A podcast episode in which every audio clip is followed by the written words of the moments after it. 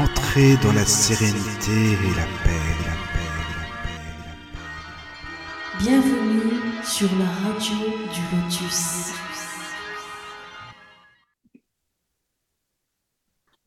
Bonsoir à tous, nous sommes sur la radio du Lotus en direct en ce mardi 5 septembre, il est 21h et nous nous retrouvons après ces deux mois de vacances. Caroline au micro avec Mickaël comme toujours. Et Eh oui, bonsoir Caro et bonsoir à tous les auditeurs. Voilà, ravi de vous retrouver également. C'est sûr. Et notre intervenant Daniel. Bonsoir à toutes, bonsoir, à tous. Alors, je rappelle aux auditeurs qu'ils peuvent envoyer leurs questions à l'adresse mail contact laradiodulotus.fr ou via l'application de votre smartphone, iPhone, la radio du Lotus, et d'une manière plus interactive encore, notre chat à l'adresse suivante tlk.io slash radio du Lotus, tout attaché. Euh, il y a déjà une personne avec moi, donc Cyril. Alors, vous retrouvez aussi euh, notre agenda, nos podcasts également à partir du site de la radio, www.laradiodulotus.fr. N'hésitez pas à vous abonner aussi aux plateformes Deezer, Spotify pour recevoir les notifications des émissions. Et retrouvez-nous aussi sur YouTube, euh, Instagram, Facebook. Enfin, on est un peu partout, voilà. Tapez la radio du Lotus et vous nous trouvez. Alors, euh, le thème de ce soir est extrait du livre Dans l'invisible de Léon Denis. Il s'agit de la deuxième partie du livre, Le spiritisme expérimental, les faits. Euh, c'est une deuxième partie qui contient beaucoup de chapitres intéressants comme la télépathie, les dédoublements, les fantômes des vivants, les rêves prémonitoires et beaucoup et beaucoup d'autres. Et pour nous en parler, nous retrouvons avec plaisir Charles Kempf. Bonsoir Charles. Bonsoir Caroline, bonsoir. Bonsoir. Bonsoir. Bonsoir, Super Daniel. content. Voilà. Bonsoir. Ça fait plaisir de te retrouver, Charles, après ces vacances. Voilà, c'est sympa. Bonsoir à c'est tous. vrai. ouais. Mhm. J'espère que vous avez passé de bonnes vacances. Oui, oui, oui, ça a été. Ben, euh, Je suis en, en Bretagne là depuis euh, presque Ah, un mois. donc, Ah euh, oui, toi, tu es en. Bretagne. Bon, moi, j'étais avec Mhm. des amis, c'était bien sympa, ça change aussi, c'est bien. Voilà, Voilà une bonne idée. oui. Euh, Mais comme, comme tout, les bonnes choses ont une fin, donc il faut Oui. qu'on reprenne ben, d'autres bonnes choses. et puis bah, exactement, Voilà. c'est ça. On reprend les émissions, voilà, tranquillement. C'est bien. Euh, ben Charles, si tu veux bien, avant de commencer, peut-être faire une petite présentation de qui tu es, de tes activités euh, pour euh, les nouveaux auditeurs, s'il y en a de plus en plus. Donc, Oui. Eh ben, Merci. euh, voilà, moi je vais essayer de faire.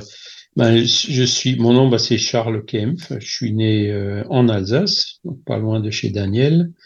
Euh, je m'intéresse au spiritisme que j'ai découvert euh, au Brésil depuis 1985-1986.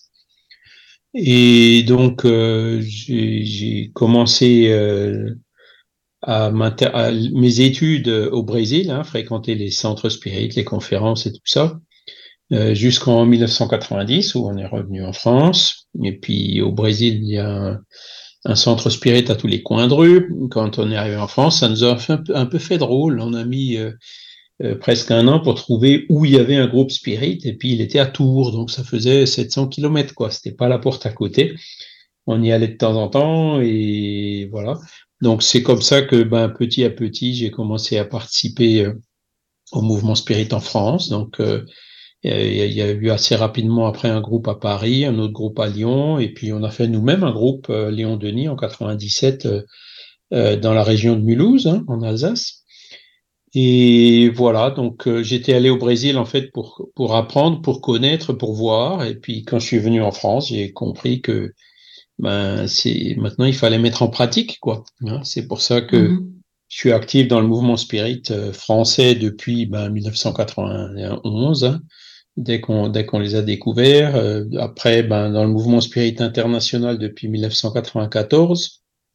J'ai participé à tous les, enfin, pratiquement tous les congrès mondiaux euh, de spiritisme qui, euh, les congrès internationaux, aussi tous les symposiums en France, en Belgique.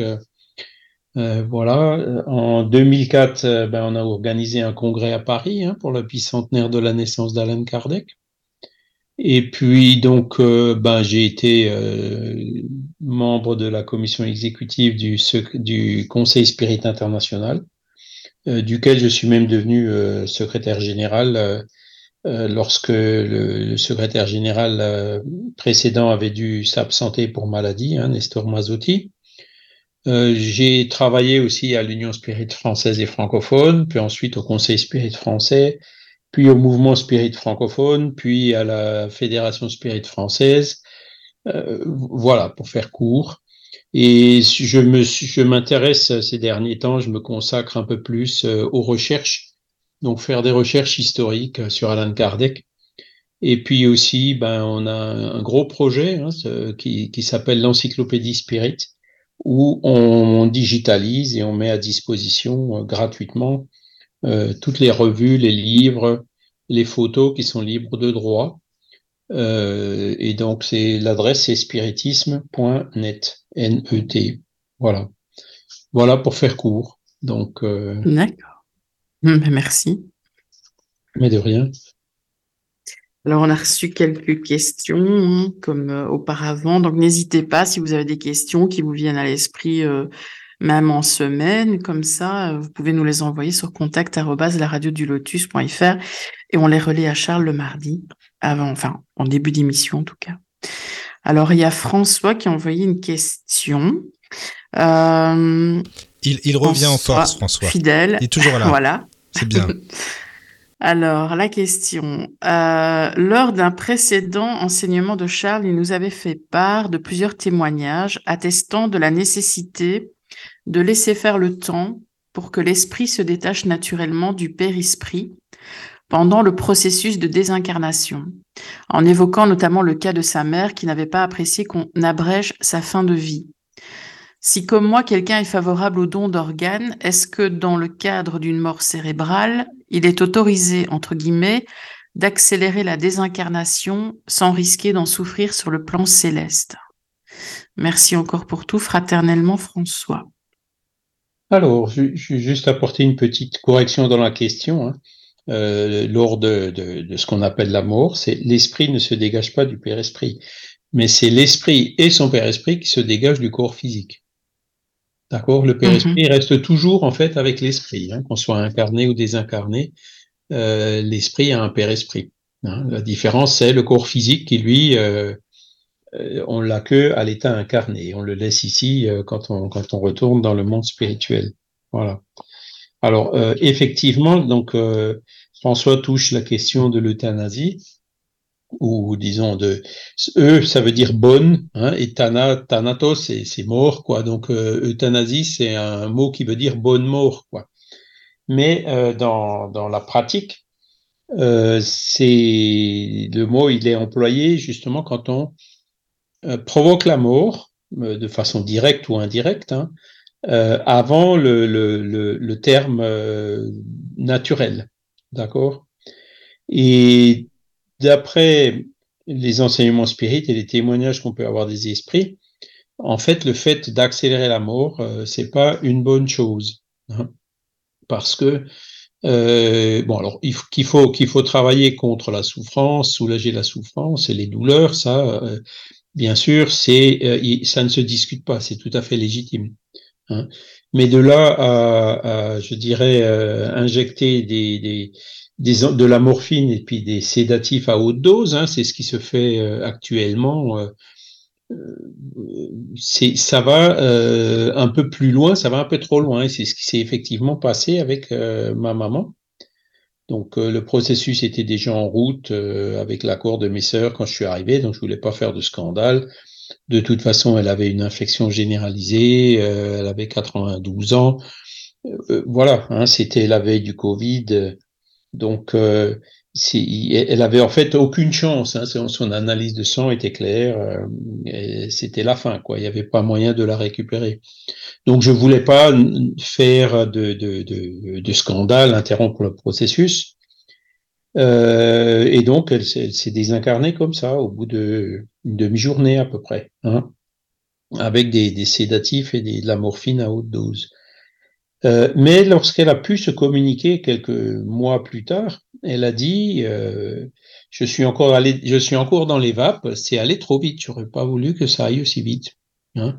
Surtout qu'elle se plaignait pas de. Alors elle, elle avait, comment dire, une, elle était un peu en détresse respiratoire, hein, c'est sûr, mais elle se plaignait pas de douleur euh, à proprement parler. D'accord?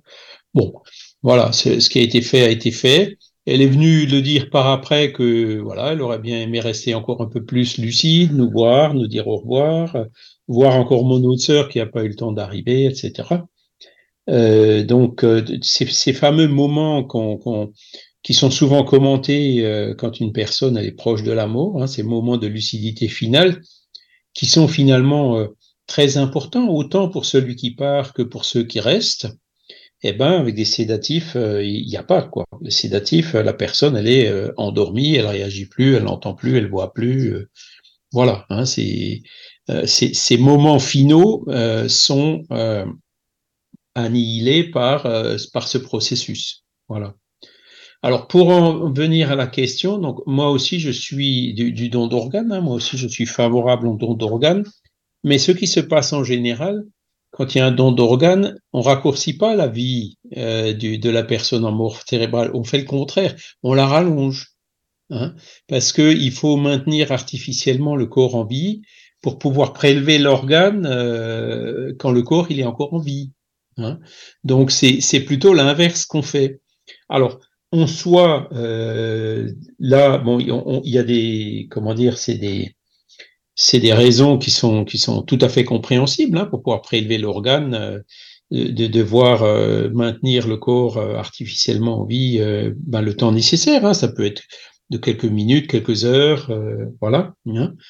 Euh, mais euh, l'acharnement thérapeutique en soi, thérapeutique pardon en soi pour une personne qui est mourante, c'est pas bon non plus. il faut ni raccourcir ni rallonger artificiellement. L'idéal, c'est de laisser la mort arriver à son terme, et puis donc par euh, le, biais de soins palliatifs, faire tout ce qu'il faut pour rendre ben, la vie jusqu'à cet instant de la mort naturelle la plus digne, le plus agréable possible pour pour tout le monde, hein, à la fois pour euh, le mourant que pour euh, les personnes de la famille. Hein. Ça, c'est le cas idéal. Voilà. Mais euh, donc moi aussi, je suis, don, je suis donneur d'organes, donc je suis conscient que si, si jamais voilà un organe devait être prélevé, qu'on me maintiendrait artificiellement un peu plus longtemps en, vie. Mais comme je le fais par charité, par amour, hein, pour pouvoir aider quelqu'un, hein, je le fais de façon consciente. Hein. Et donc, même si ça pourrait éventuellement me causer quelques désagréments, je pense que ces désagréments seraient très rapidement euh, euh, compensés euh, par l'acte d'amour qui est commis et puis par le fait que euh, une personne peut retrouver des conditions de vie bien meilleures grâce à l'organe que j'ai pu donner et, dont je, dont je n'ai plus besoin. Vous voyez?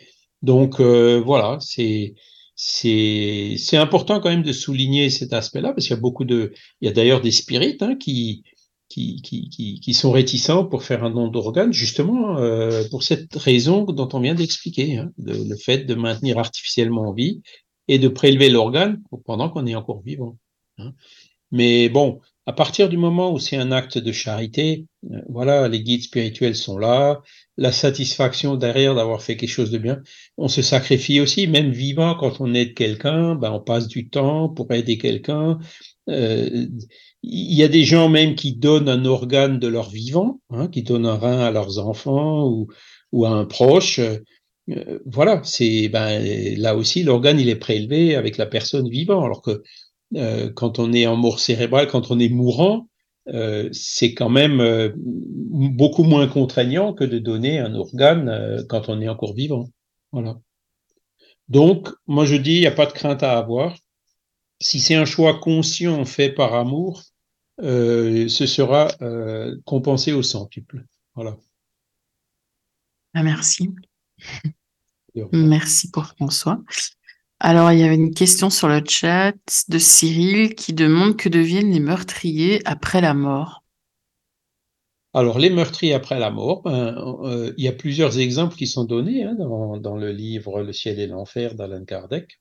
Hein, la deuxième partie, c'est des exemples. Et euh, donc, euh, dans, dans, la série, ben, il y a des esprits de meurtriers. Donc, ces esprits-là, alors ça dépend, ça dépend de l'esprit. Hein. Une personne qui, par exemple, est vraiment mauvaise à tuer de sang-froid, etc., quand elle finit par euh, euh, mourir, euh, ben, elle, va conserver ce même caractère. Hein. Il n'y aura aucun regret, aucun repentir, du moins dans un premier temps. Et puis l'esprit se retrouvera dans, ben, dans, une condition difficile, hein, forcément. Ce sera plutôt un au-delà du genre le seuil hein, qu'on voit décrit dans, nos solars, hein, plutôt qu'un un, au-delà genre nos solars. Et ces esprits-là se retrouvent dans des régions inférieures du monde spirituel, régions qui sont proches de la Terre. Voilà. Par contre, si c'est quelqu'un qui a tué sur un coup de tête, ou bon là, il peut peut-être éprouver des regrets beaucoup plus rapidement, hein, un repentir, mais euh, comment dire, le, le fait d'avoir commis un crime, il prendra aussi conscience que ben, il va falloir qu'il qui, qui, qui prennent le RER. E hein, je, je, vous avez déjà utilisé cette euh, expression, hein, le RER. E Quand on fait une erreur, il faut, il y a trois étapes. Il y a le repentir, il y a l'expiation et la réparation. Donc le repentir, déjà, il faut s'en rendre compte, parce que pour arriver au repentir, c'est pas toujours immédiat. Hein. Il y a beaucoup de gens qui commettent des erreurs, mais qui, pendant un certain temps, ne le regrettent pas. Donc il y a l'inconscience, hein, ou le déni, hein, la, la, première réaction. Après, la deuxième réaction, c'est de dire euh, ah ben c'est pas moi, c'est pas de ma faute, de donner des excuses. Hein. Euh, il y a une troisième étape qui peut aussi arriver, c'est de, tomber dans, un cercle euh, vicieux de culpabilité. Hein.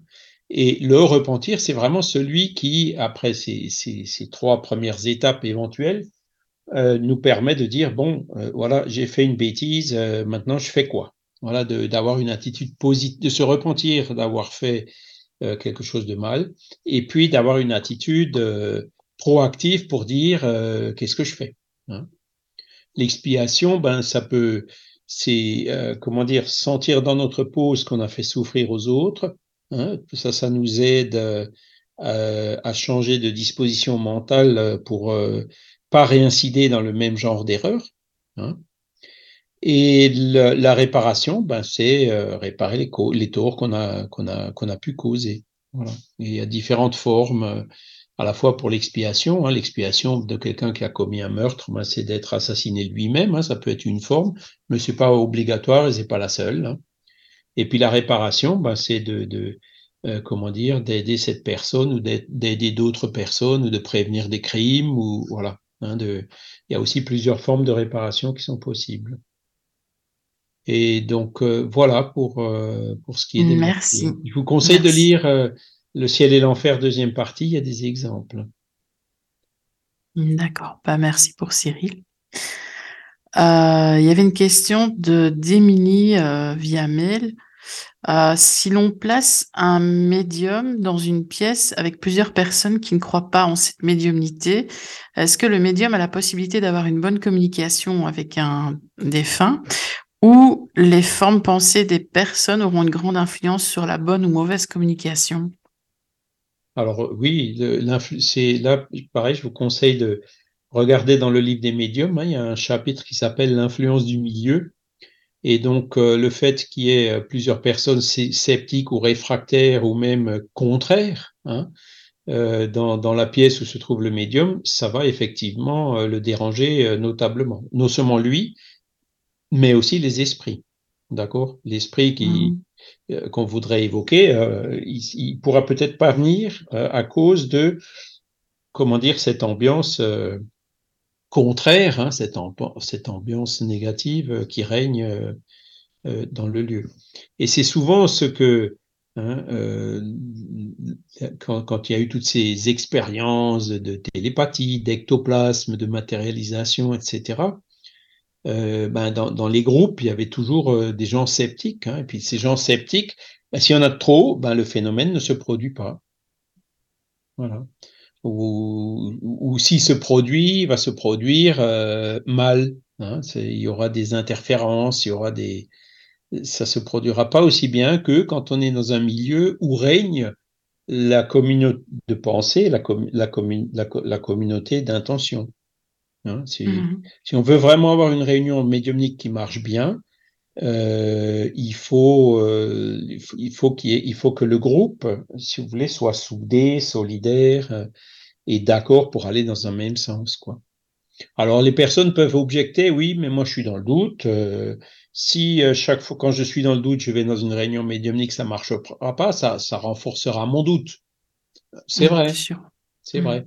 Mais il faut être dans un doute, euh, comment dire, légitime et pas dans un doute systématique. Hein.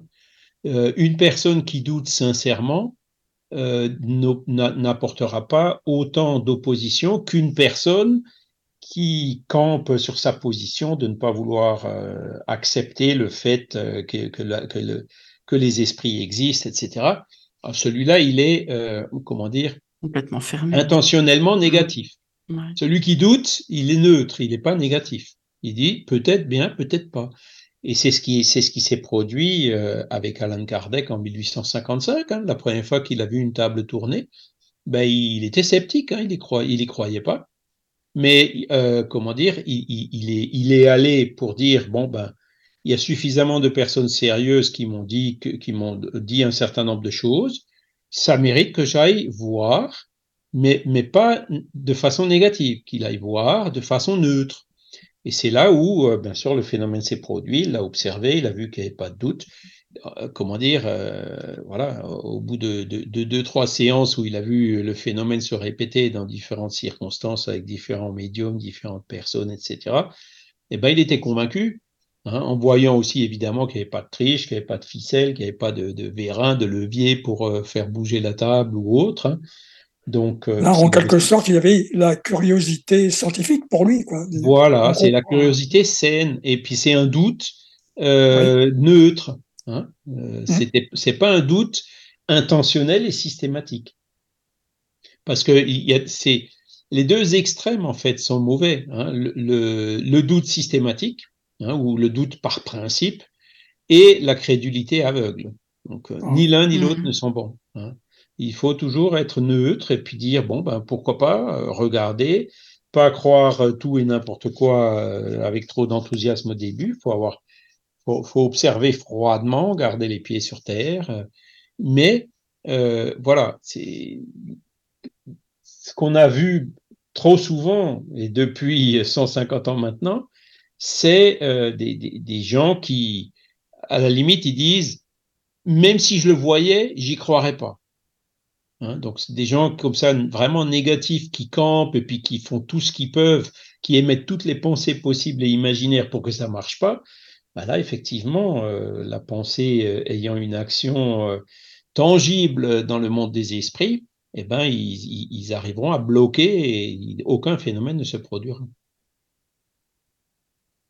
Et après, ils sortiront en disant, vous voyez, il n'y a rien eu, je le savais, et ils resteront sur leur, sur leur scepticisme.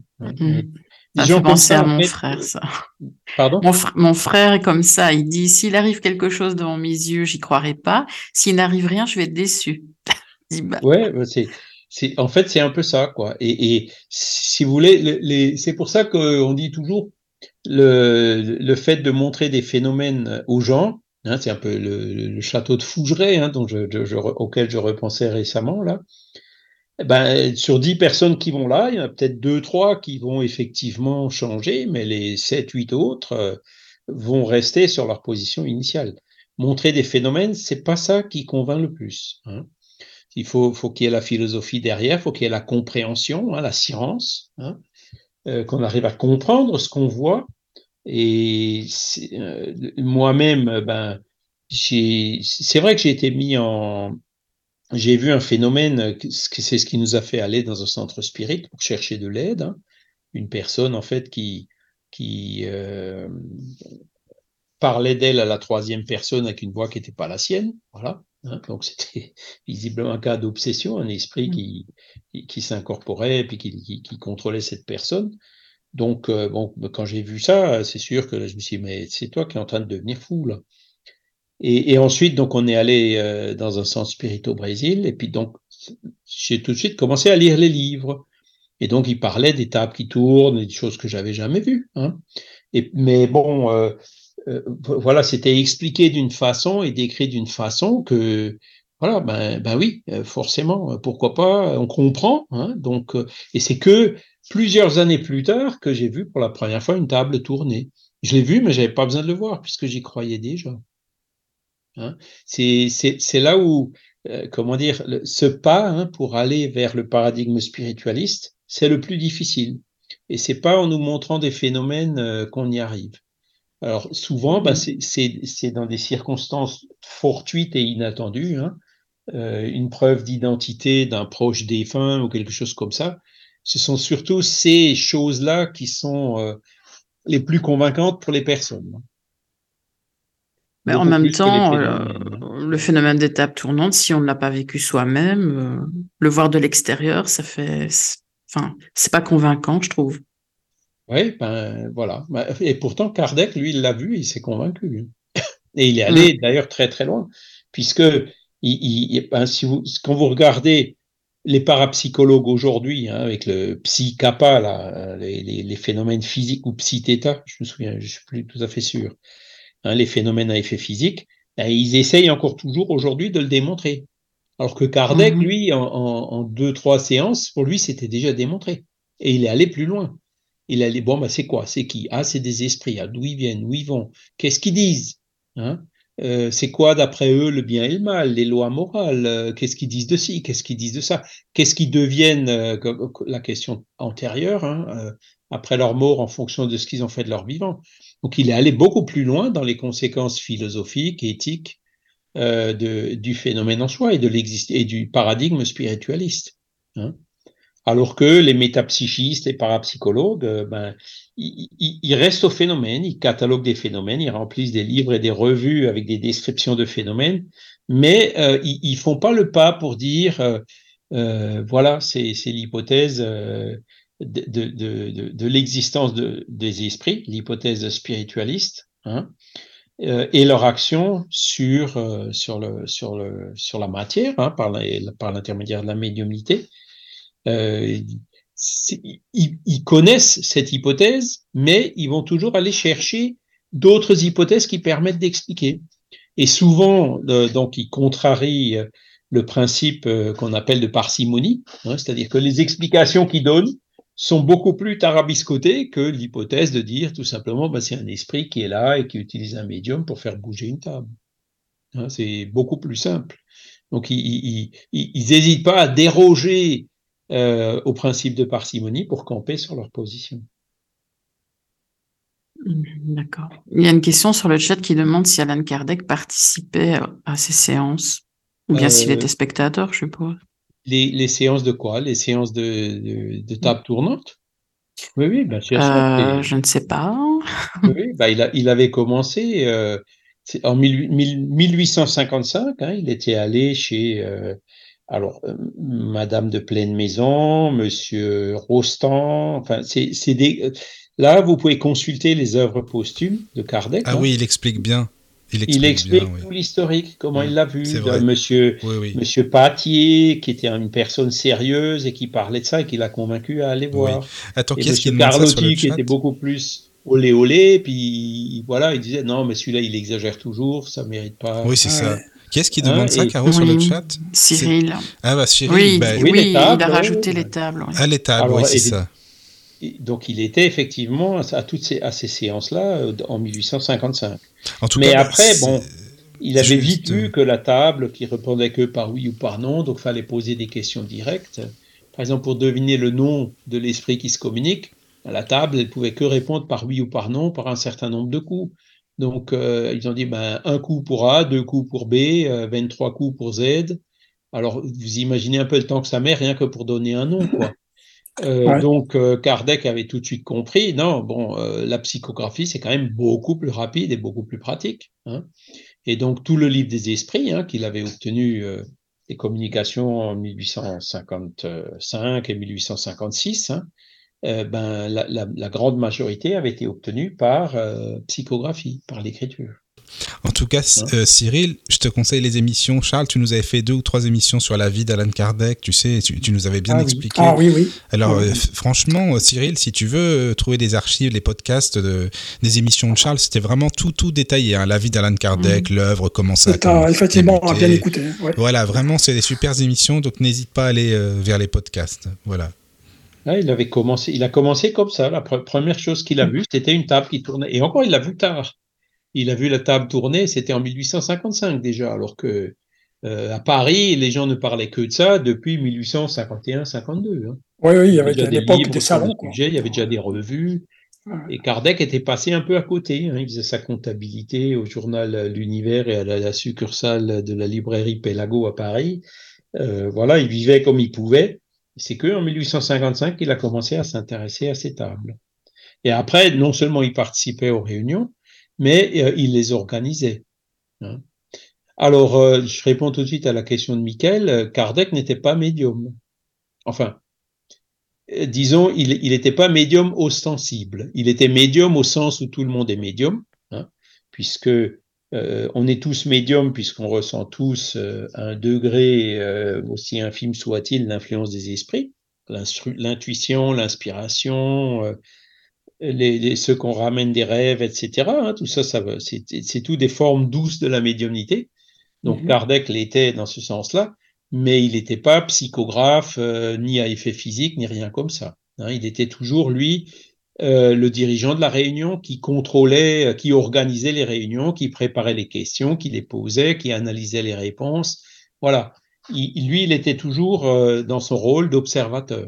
hein. il n'était jamais passif dans une situation de médiumnité. Voilà. D'accord. Ben, merci pour les réponses. Merci. Je sais pas s'il y a d'autres questions, si on va euh, vers le thème. hein, parce que, Hum, euh, pour ça l'instant, non. Bon, On bah alors c'est bien. Enfin, c'est Voilà. bien. c'est bien et pas bien en même temps, oui. Voilà. C'est- Alors on va aller vers le thème. Merci hein, encore une fois pour vos questions, c'est vraiment bien. Puis en plus c'est toujours des questions euh, pertinentes, je trouve. hein. Enfin c'est bien, il y a plein de choses à dire. Voilà. Donc euh, voilà Charles, qu'est-ce que t'en penses? On peut aller vers le thème, Lé- Léon Denis? Ben oui, on va démarrer avec Léon Denis. Donc voilà. En plus je on- sais que c'est le. l'un de tes auteurs préférés, Spirit, Charles, c'est ça, hein, Léon Denis? Oui, oui, oui, oui. Ben c'est. euh, je je dirais, il il avait une parfaite compréhension de, de, de ce que Kardec avait apporté. Et donc, il a quand même écrit et révisé ses livres 50 ans plus tard. Donc, c'est un langage un peu plus jeune. Et qui intègre aussi euh, une quantité impressionnante d'observations qui ont été faites et d'expériences qui ont été faites euh, après Kardec. hein. Donc euh, voilà, il est, il a, il a pris la base et il l'a enrichi donc avec euh, toutes les observations qui ont eu lieu entre temps. Voilà. Donc, on avait dit, donc c'est le, spiritisme expérimental les faits. hein, donc c'est le livre, il s'appelle Dans l'invisible, hein, traité de spiritisme expérimental. Donc c'est, si vous voulez, c'est l'équivalent du livre des médiums, mais fait par Léon Denis. D'accord? Ça Mhm. remplace pas le livre des médiums, hein, qui reste quand même encore la base, mais euh, ça le complète de façon euh, importante et, et utile. Voilà. D'ailleurs, c'est le premier bouquin de Léon Denis que, que j'ai pu lire, enfin pas entièrement, hein. j'avais lu le- beaucoup de chapitres, mais je l'avais pas lu entièrement, mais c'est ce qui m'a tout de suite intéressé, hein, avec toute la description des faits que l'on va parler, etc. Donc voilà, c'est bien. Voilà, son premier livre, c'était euh, Le pourquoi de la vie, hein, en 1885. Et en 1889, il a fait euh, Après la mort. hein. c'est son deuxième livre. euh, C'est un peu aussi son best-seller, quoi. Alors, le livre Après la mort parle un peu de tous les sujets. Et ensuite, il a approfondi les différents sujets dans les autres livres. hein. Donc, par exemple, ben, la, question de la médiumnité, elle est approfondie dans euh, ce livre qu'on voit aujourd'hui qui s'appelle Dans l'invisible. D'accord? Euh, Et donc, euh, c'est dans, ce, dans cette deuxième partie qu'il décrit les faits, hein, c'est-à-dire toute cette base phénoménologique.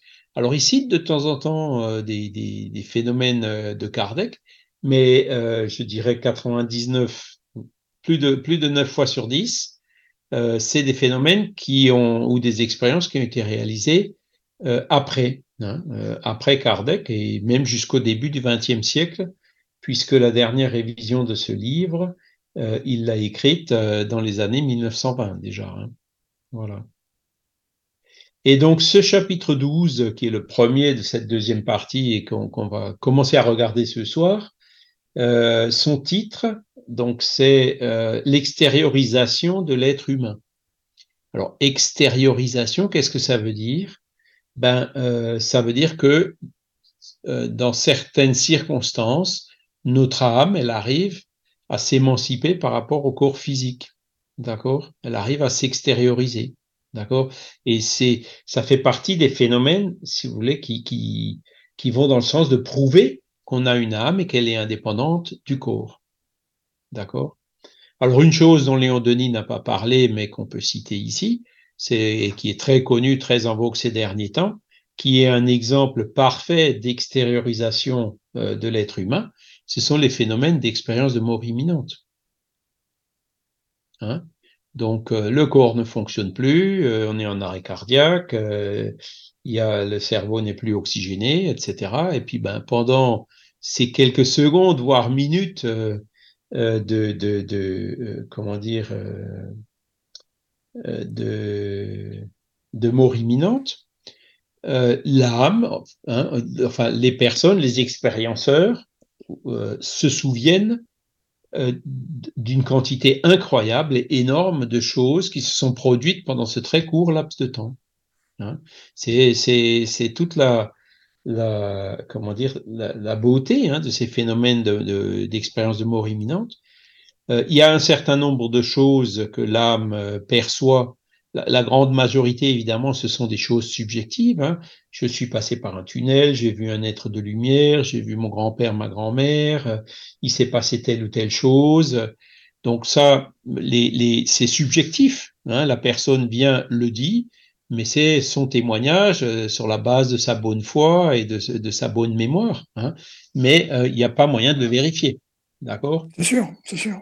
Après, euh, il y a aussi euh, des éléments objectifs de temps en temps, hein, et qui sont qui sont euh, qu'on retrouve dans, dans, tous les ouvrages sur sur les EMI, quand l'expérienceur arrive à décrire, à, à dire ce qui ce que le médecin et les infirmiers ou le personnel soignant les échanges qu'ils ont eus, ce qui se sont dit pendant que, le, que, que, la personne était en mort imminente. Et donc, avec les organes d'essence, le cerveau qui ne fonctionnait plus, hein, on le rappelle.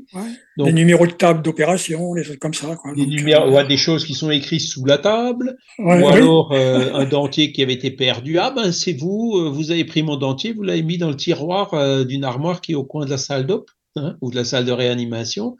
Et effectivement, qu'ils sont allés voir, ils ont bien retrouvé son dentier. Ou alors même des, des, des certains expérienceurs qui peuvent dire ce qui s'est passé dans les pièces à côté. La pièce à côté, voilà, Hein. et, et, des choses que, euh, qui ont pu être vérifiées et que la personne ignorait totalement euh, avant son expérience de mort imminente. D'accord?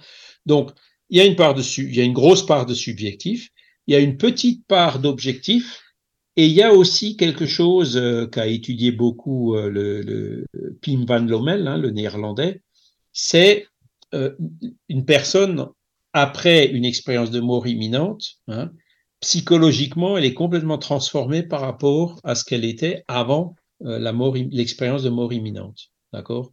Et ça aussi, c'est quelque chose qui est objectif, qui peut euh, peut-être pas se mesurer, mais qui peut s'évaluer hein, par une analyse psychologique de la personne. Des personnes qui n'ont plus peur de la mort, des personnes qui sont beaucoup plus sereines, euh, beaucoup plus calmes, beaucoup plus fortes, qui changent complètement de mode de vie, etc c'est très fréquent euh, chez les personnes qui. Euh, oui, c'est vrai. Les expérienceuses de mort imminente. Voilà. Donc là, on est dans, dans, dans, dans l'exemple, entre guillemets, d'aujourd'hui, hein, hein, de euh, ces, ces, phénomènes d'extériorisation de l'être humain. D'accord? Après, euh, le chapitre, il, va, il parle aussi de télépathie. Donc, télépathie, qu'est-ce que c'est? Télépathie, c'est transmission de pensée à distance des personnes qui arrivent à se communiquer à d'autres personnes par la transmission de pensée. Bien sûr, sans Zoom, sans téléphone. Sans, sans oui, c'est ce que j'allais dire. Sans, téléphone, sans Internet, ni quoi, forcément, oui. Ça, oui. Voilà. Alors, comment ça se passe C'est sûr que. Je trouve même que c'est dommage parce que la facilité de communication qu'on a, euh, on, verra peut-être, on, lira un ou deux des, témoignages de télépathie. Euh, ben, comme c'est tellement facile de prendre le téléphone, on fait plus d'efforts pour aller vers cette télépathie que certains mmh. arrivaient en fait à pratiquer de façon assez efficace, hein. pas infaillible, loin de là, mais euh, ils arrivaient vraiment à se transmettre des idées, des pensées, etc. Oui, c'est intéressant d'avoir ces témoignages, d'avoir un, exemple ou deux, effectivement. Donc, ça, aujourd'hui, c'est un peu euh, annihilé par euh, la facilité, par les Zooms, par les hein, euh, Internet, les mails, le téléphone, les WhatsApp et autres. Hein. le troisième sous-titre, hein, c'est dédoublement. Dédoublement, donc ça, c'est lorsqu'une personne l'esprit arrive à s'extérioriser et il arrive à agir là où il va. Il à agir de façon tangible. Hein. on donnera aussi des exemples. Et il y a le, quatrième sous-titre, c'est les fantômes des vivants. Donc on est toujours encore dans l'extériorisation de l'âme. C'est-à-dire que euh, on voit une personne euh, devant soi et puis on voit quelque part son fantôme euh, à côté, hein, ailleurs. Parfois même à une certaine distance. D'accord? Donc ça, c'est ce qu'on appelle ces phénomènes de euh, les fantômes euh, des vivants. D'accord? A, là, aussi, il y a toute une littérature qui a été faite et qui est très, très intéressante euh, sur ce genre d'expérience. Alors, ben, on va commencer par l'extériorisation de l'être humain. Donc, le, plus difficile, comme on, l'a dit au début, c'est de faire ce pas en disant sortir du paradigme matérialiste qui consiste à dire que l'âme n'existe pas, ou plutôt la conscience est le produit du cerveau. Hein. et donc quand on meurt, euh, eh ben, tout s'arrête, il n'y a plus rien, c'est fini. Hein. donc euh, le paradigme matérialiste, ça veut dire que toute la réalité est dans la matière. D'accord? Euh, Et aujourd'hui, plus de la moitié de la population mondiale, hein, et puis même 90% ou même plus dans certains pays, euh, est déjà sorti de ce matérialisme, hein, son spiritualiste. Et le spiritualiste, donc, c'est euh, l'inverse, c'est-à-dire c'est de dire euh, on a un corps matériel, mais on a aussi une âme et un certain nombre de choses, comme la volonté, l'intelligence, la bonté, etc., qui sont des attributs de l'âme. Et le corps, en fait, n'est que un, le cerveau n'est qu'un transmetteur de euh, un outil hein, que l'âme utilise pour euh, transmettre les pensées, les actes dans la vie matérielle. D'accord? En d'autres termes, c'est un petit peu la, radio ou même Internet, Zoom. Hein. C'est-à-dire que moi, quand j'étais petit, je me souvenais, quand je regardais la télé, j'avais l'impression que c'était une petite boîte avec les petites marionnettes qui étaient derrière. Hein. Hein? C'est-à-dire que je pensais que, euh, euh, comment dire, les, acteurs de l'émission étaient dans la télé. Hein? Et c'est après qu'on se rend compte, non, euh, ils sont dans un studio, on les filme, et puis la télé, c'est juste le récepteur qui, retransforme donc ces ondes en images. Hein? Et l'image, en fait, c'est ce qui se passe ailleurs dans un studio. Et donc, c'est envoyé à toutes les tous les téléviseurs qui se, en nombre qui peut être euh, très très grand, hein, qui sont branchés, euh, qui sont syntonisés sur un canal euh, avec l'antenne orientée vers l'antenne de l'émetteur. D'accord? Donc, le, le, pour le spiritualiste, le cerveau, c'est qu'une radio ou, ou, une télévision. D'accord? L'intelligence réside en dehors, elle réside dans l'âme. D'accord? Et donc, du coup, dans le paradigme matérialiste, il n'y a rien avant la naissance et il n'y a rien, puis il n'y a plus rien après la mort. Alors que pour le spiritualiste, ben, euh, certains spiritualistes pensent que l'âme, est créée en même temps que le corps, hein, euh, mais qu'elle survit à la mort. Et puis d'autres spiritualistes, comme les spirites, hein, pensent que l'âme euh, existe avant la naissance, hein, se réincarne, et elle continue à vivre après la mort, donc quand elle se désincarne. D'accord? Et donc, c'est là où, ça c'est le plus difficile, l'étape la plus difficile euh, à franchir. Hein. Je pense que ici, dans, dans ce genre d'émission qu'on fait, on s'adresse plutôt à des spiritualistes, donc des gens qui sont déjà convaincus qu'on a une âme, d'accord? Et donc, une des preuves que cette âme existe, c'est justement ces phénomènes d'extériorisation de l'être humain, hein, dont les EMI, hein, que Léon Denis, bien sûr, ne couvre pas dans le livre. Hein, voilà. Et donc, euh, si on veut connaître l'être humain, ben, il faut connaître euh, non seulement le corps, mais aussi euh, l'âme. Qu'est-ce que c'est que notre personnalité? Qu'est-ce que c'est que l'inconscient? Qu'est-ce que c'est que le subconscient? Euh, ben, toutes ces choses-là, en fait, résident dans notre âme. Hein.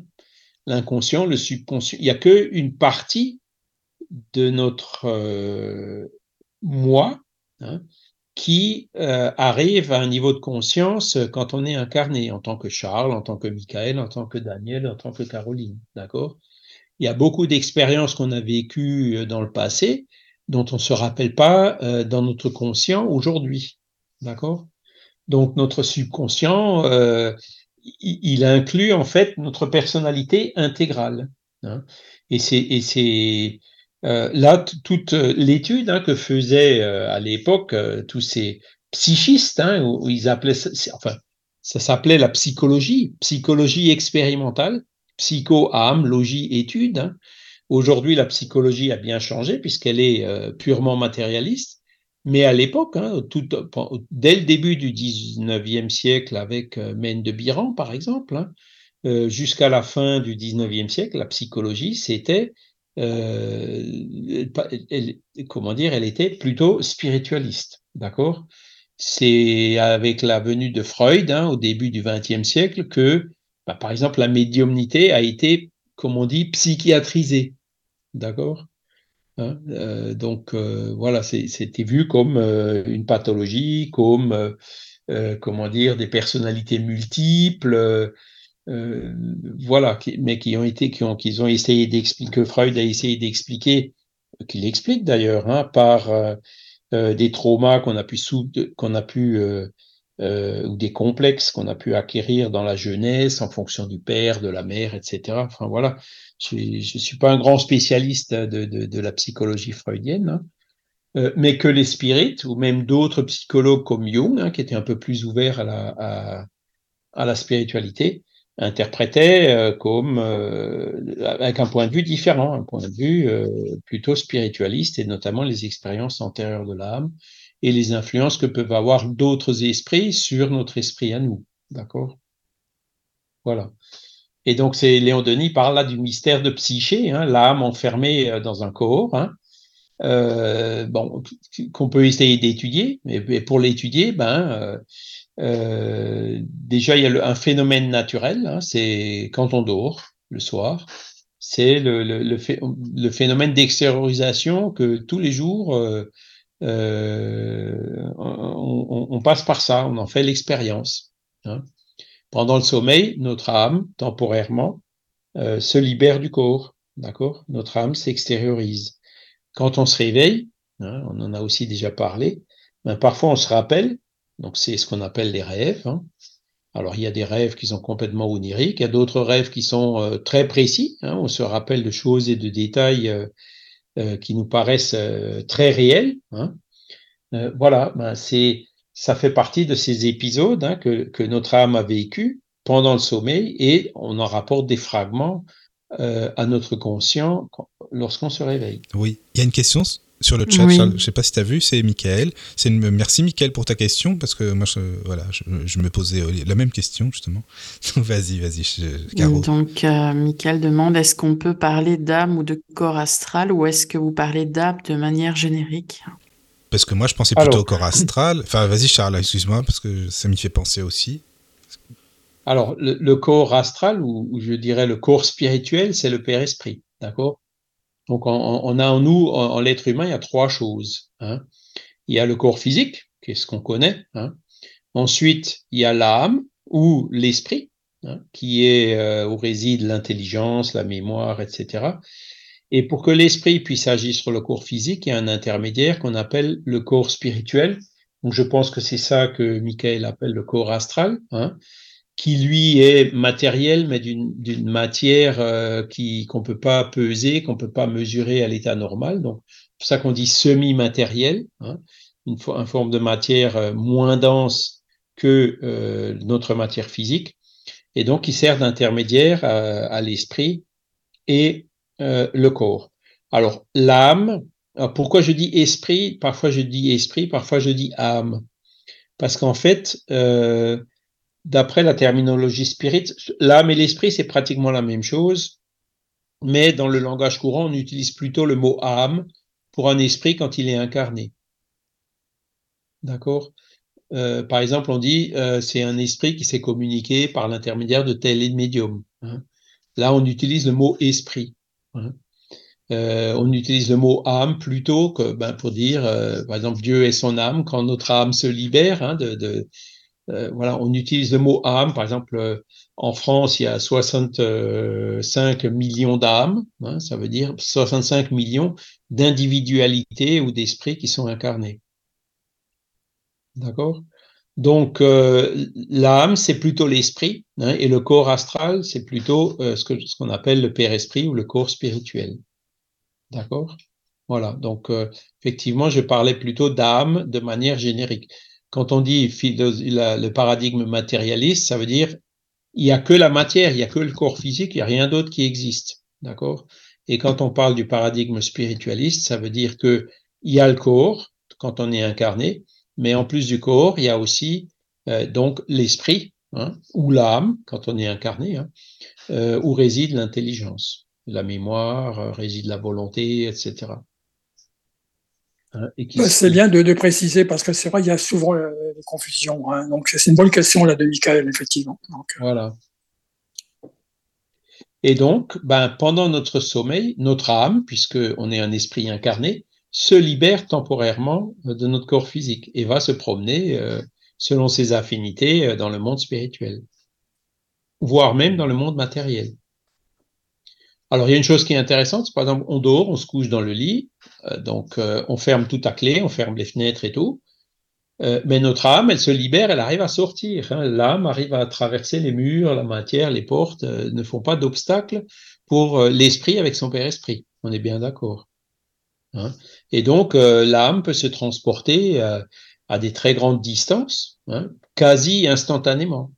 Par exemple, euh, notre âme, si elle le souhaite, elle peut aller sur Jupiter, voire même dans une autre constellation, quasi instantanément. alors que on sait que tout ce qui est matériel, là on l'a vu encore récemment, on envoie des fusées euh, vers euh, la Lune. Récemment aussi, il y avait la fameuse sonde voyageur là qu'ils avaient failli perdre.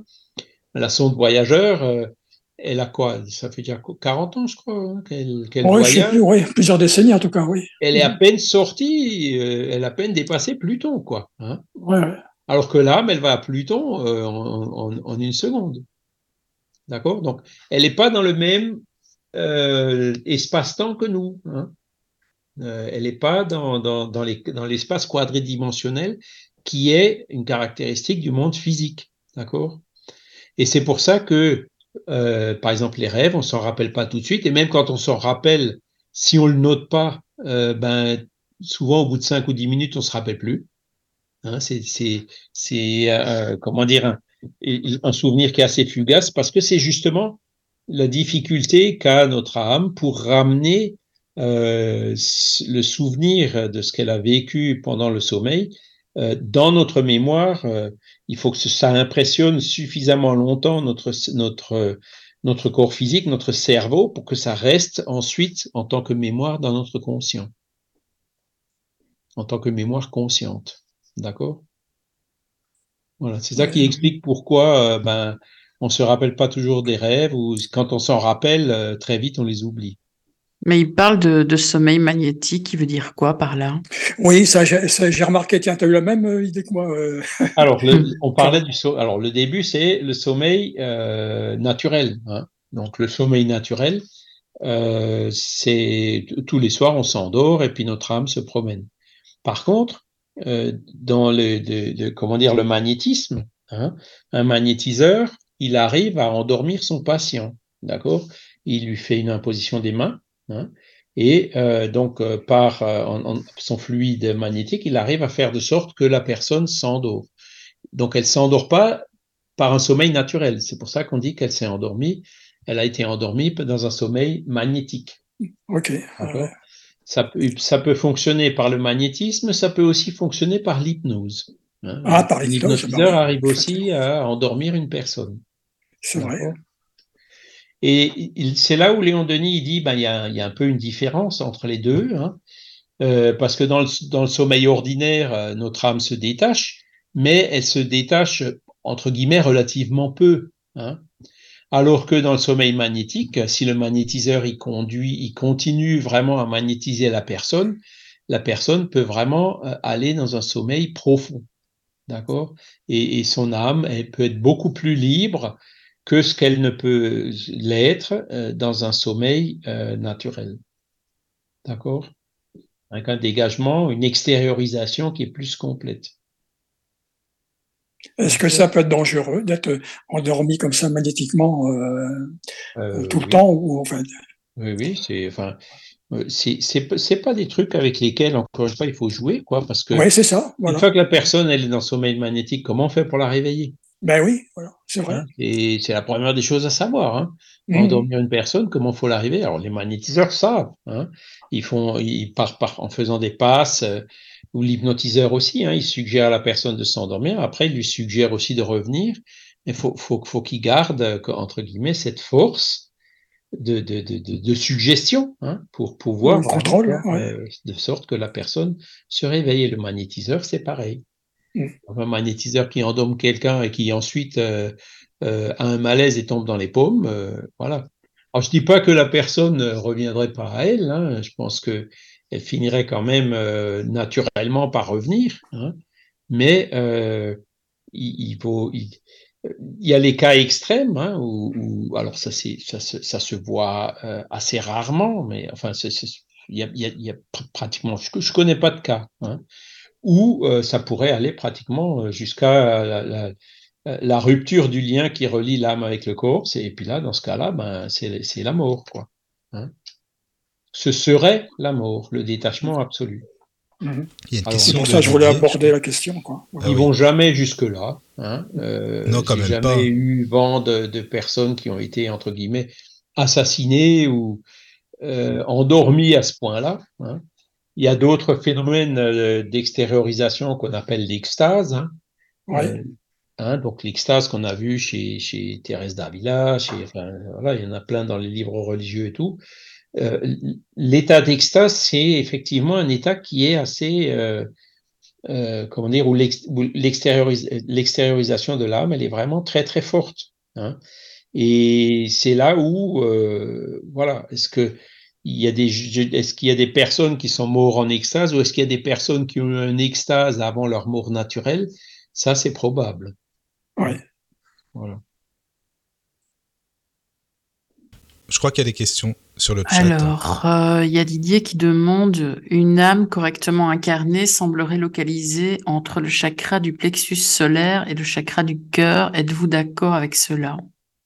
Alors, ça, ça, ce sont des questions qui sont sujettes, euh, entre guillemets, encore à, à étude et à, à discussion, hein, parce que, euh, comment dire, euh, l'âme, en fait, elle est l'esprit avec son père esprit hein, euh, est incarné dans un corps physique, et il y a un lien qui est fait vraiment molécule à molécule, hein, comme comme l'écrit Kardec, c'est-à-dire chacune de nos cellules vivantes est quelque part reliée à notre âme. Donc, quand on parle de localisation entre le chakra, euh, le plexus solaire et le, chakra du cœur, hein, euh, c'est une manière de dire qu'il faudrait euh, préciser un petit peu. Vous voyez ce que je veux dire? Parce que l'âme, en fait, elle est incarnée partout. Et par exemple, quand, on s'approche de la mort, hein, c'est un phénomène qui est assez connu, c'est euh, quand les quand les les extrémités deviennent violacées, d'accord? Et ça, c'est quand l'âme, elle commence déjà à se dégager de ça, en commençant par ses extrémités. Hein? Donc euh, l'âme, en fait, elle est partout. Hein. Quand on est vivant, elle est les liens entre l'âme et le corps se font vraiment sur chacune des, des, cellules de notre corps vivant. Voilà. je ne sais pas si on peut après au niveau d'une localisation, au niveau des, des chakras, je ne sais pas si c'est, ou, à moins que Didier veut peut-être parler d'autre chose, euh, que j'ai pas bien compris la question, mais je pense pas que, que euh, comment dire, euh, que ce soit pertinent de, de chercher à, localiser l'âme dans le sens où, on l'entend, hein, dans le sens que j'ai expliqué tout à l'heure, euh, de cette façon-là. Mmh, bien sûr. D'accord. Merci pour la réponse. Voilà. Donc, euh, le, l'extériorisation de, l'être humain, bah c'est, le sommeil, le sommeil, les expériences de mort imminente, hein, c'est aussi une forme euh, d'extériorisation. Hein. Euh, les expériences de mort imminente, ben, c'est des fois quand l'expérience revient, c'est quand il a réussi à être euh, réanimé. Hein. C'est pour ça qu'il est ici après pour en parler, quoi. Mais dans, dans, un, dans une mort naturelle, par exemple, ben, il pourrait se passer des phénomènes tout à fait similaires, à la différence que ben, l'esprit ne revient pas et puis le corps ne peut pas être réanimé et puis meurt. D'accord? On peut, assez facilement faire le parallèle, sauf que la personne après ne peut pas revenir pour en reparler, si ce n'est euh, en se communiquant de façon médiumnique, comme l'ont fait des dizaines et des dizaines d'esprits, euh, notamment, ben, encore une fois, dans la deuxième partie du ciel et l'enfer d'Alain Kardec, euh, vous avez plusieurs dizaines d'exemples d'âmes qui sont venus raconter comment ça s'est passé au niveau du passage et après. Voilà. Et donc, euh, voilà. Euh, après, il y a, un autre phénomène qui est aussi un peu entre les deux, c'est ce qu'on appelle le somnambulisme. Hein, le somnambulisme naturel. Alors, il y a des somnambules, hein, l'image de celui qui se promène sur les toits avec les, les bras. Ah oui, c'est ça. Mais comment ça se hein? fait qu'on en parlait plus J'ai l'impression, hein, du temps de Kardec, de Léon Denis, du somnambulisme, maintenant, on n'en parle plus ou plus beaucoup? Ben, il, y avait, il y avait beaucoup de somnambules. Les somnambules, ah, d'accord c'était alors aujourd'hui c'est pareil. Ça, ce sont des choses qui sont tombées un peu, on, les a laissées de côté quoi. Mais bon, moi quand j'étais jeune, hein, j'étais somnambule. Hein, j'ai eu de trois expériences euh, où je me suis retrouvé, euh, je me suis levé la nuit sans m'en rendre compte et je me suis recouché. Euh, c'était en colonie de vacances, hein, on dormait dans des dortoirs et, plusieurs fois je me suis réveillé, j'étais avec mon sac de couchage dans le sac de couchage de mon voisin, quoi. Hein. Donc, euh, je suis parti en somnambule, et puis quand je suis revenu, bah, je me suis trompé de, de lit. Hein, donc, c'est. Voilà. Et donc, euh, le somnambulisme existe. Hein, vous avez des, personnes qui sont somnambules. Hein. Mais bon, euh, à l'époque, hein, les, les, magnétiseurs travaillaient, entre guillemets, avec des personnes somnambules. Hein. Il y avait par exemple ben, Céline Jaffé, hein, qui avait beaucoup travaillé avec euh, pour euh, faire la révision notamment du livre des esprits avec Alan Kardec. Elle était médium, mais elle était aussi somnambule. Et euh, elle, était somnambule professionnelle, elle gagnait sa vie avec ça. Et elle avait donc un magnétiseur qui l'accompagnait, qui était Monsieur Fortier.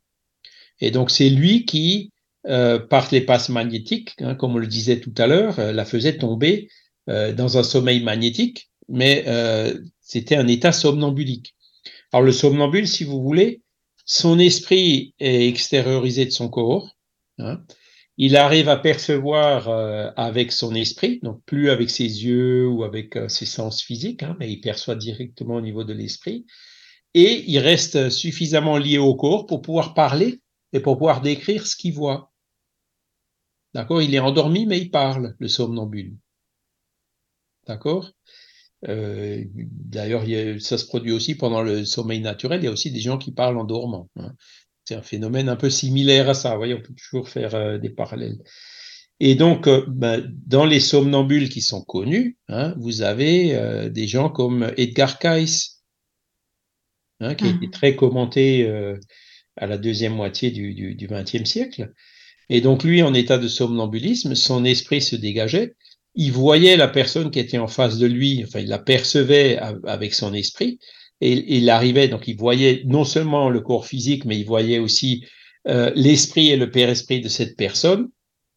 Et euh, avec cette vision-là qui est euh, beaucoup plus développée que nos, cinq sens, hein, ben, il arrivait à voir des choses, par exemple des maladies ou d'avoir euh, des, des, des, euh, comment dire, des, faiblesses, un certain nombre de choses. Hein. C'est pour ça que Edgar Cayce était bien connu. Hein. C'était la question que je voulais te poser, justement, la différence euh, de, au niveau de la vision, tu vois. Donc, voilà. Voilà, c'est-à-dire que quand on est incarné de façon consciente, on, a, on, a, on, a, on, est, on utilise les cinq sens, hein, notamment la vision, l'ouïe, le toucher, l'odorat, etc. Mais euh, une fois qu'on est dégagé, ben c'est ce qu'on appelle à l'état incarné aussi le sixième sens, hein, le fameux. Ben le, le, l'âme, une fois qu'elle est dégagée de son corps, elle perçoit, euh, comment dire, euh, de façon beaucoup plus profonde, télépathiquement, et elle a une perception qui est beaucoup plus poussée que ce qu'on peut avoir par nos cinq sens. Mhm. Elle voit beaucoup plus de choses. Et c'est avec ça que Edgar Cayce a pu euh, donner des diagnostics sur un certain nombre de maladies et tout. Il y a des, des centaines et des centaines de cas qui, qui ont Comme été un scanner IRM, quoi. Voilà, c'est un, un, IRM. Voilà, Alors pourquoi, pourquoi on n'utilise plus le somnambule aujourd'hui? Parce qu'on a l'IRM. Hein, c'est un peu comme le téléphone. Hein, on n'utilise plus la télépathie parce qu'on a le téléphone. Ouais, ouais. Mais euh, ce sont des choses qui, qui voilà, hein, c'est euh, il y avait d'ailleurs à l'époque, euh, à l'époque, il n'y avait pas d'IRM. Hein, la radiographie, ça date euh, des rayons X, hein, du début du XXe siècle. Oui, oui, et donc, les outils des somnambules étaient entre guillemets très précieux et cherchaient même à, les développer. Quoi, faisait Fortier, c'était un médecin, quoi. Hein. donc, un médecin qui était magnétiseur. Et donc, voilà, c'était c'était des pratiques qui aujourd'hui se sont perdues enfin se sont, se sont considérablement réduites, mais euh, qui, qui, qui, qui n'en sont pas moins euh, réelles. D'accord? Mmh. Vous avez euh, Edgar Cayce, vous avez Bruno Gröning. Hein, euh, Bruno Gröning, lui, en plus, il guérissait, quoi. C'est-à-dire que, et Edgar Cayce, d'ailleurs, je crois aussi. Hein. Donc, il était somnambule et en même temps guérisseur. Hein. Donc, il pouvait agir, en plus. Il agissait, voilà, magnétiquement. Et puis, alors, le somnambule, euh, quand son esprit est dégagé, donc il voit la personne qui est devant lui, son esprit, son père-esprit, mais le somnambule peut aussi voir d'autres esprits désincarnés. Ouais. D'accord? Donc le somnambulisme, quand il n'y a pas d'autres esprits qui sont impliqués, ben, c'est le somnambulisme, c'est l'esprit du somnambule qui voit.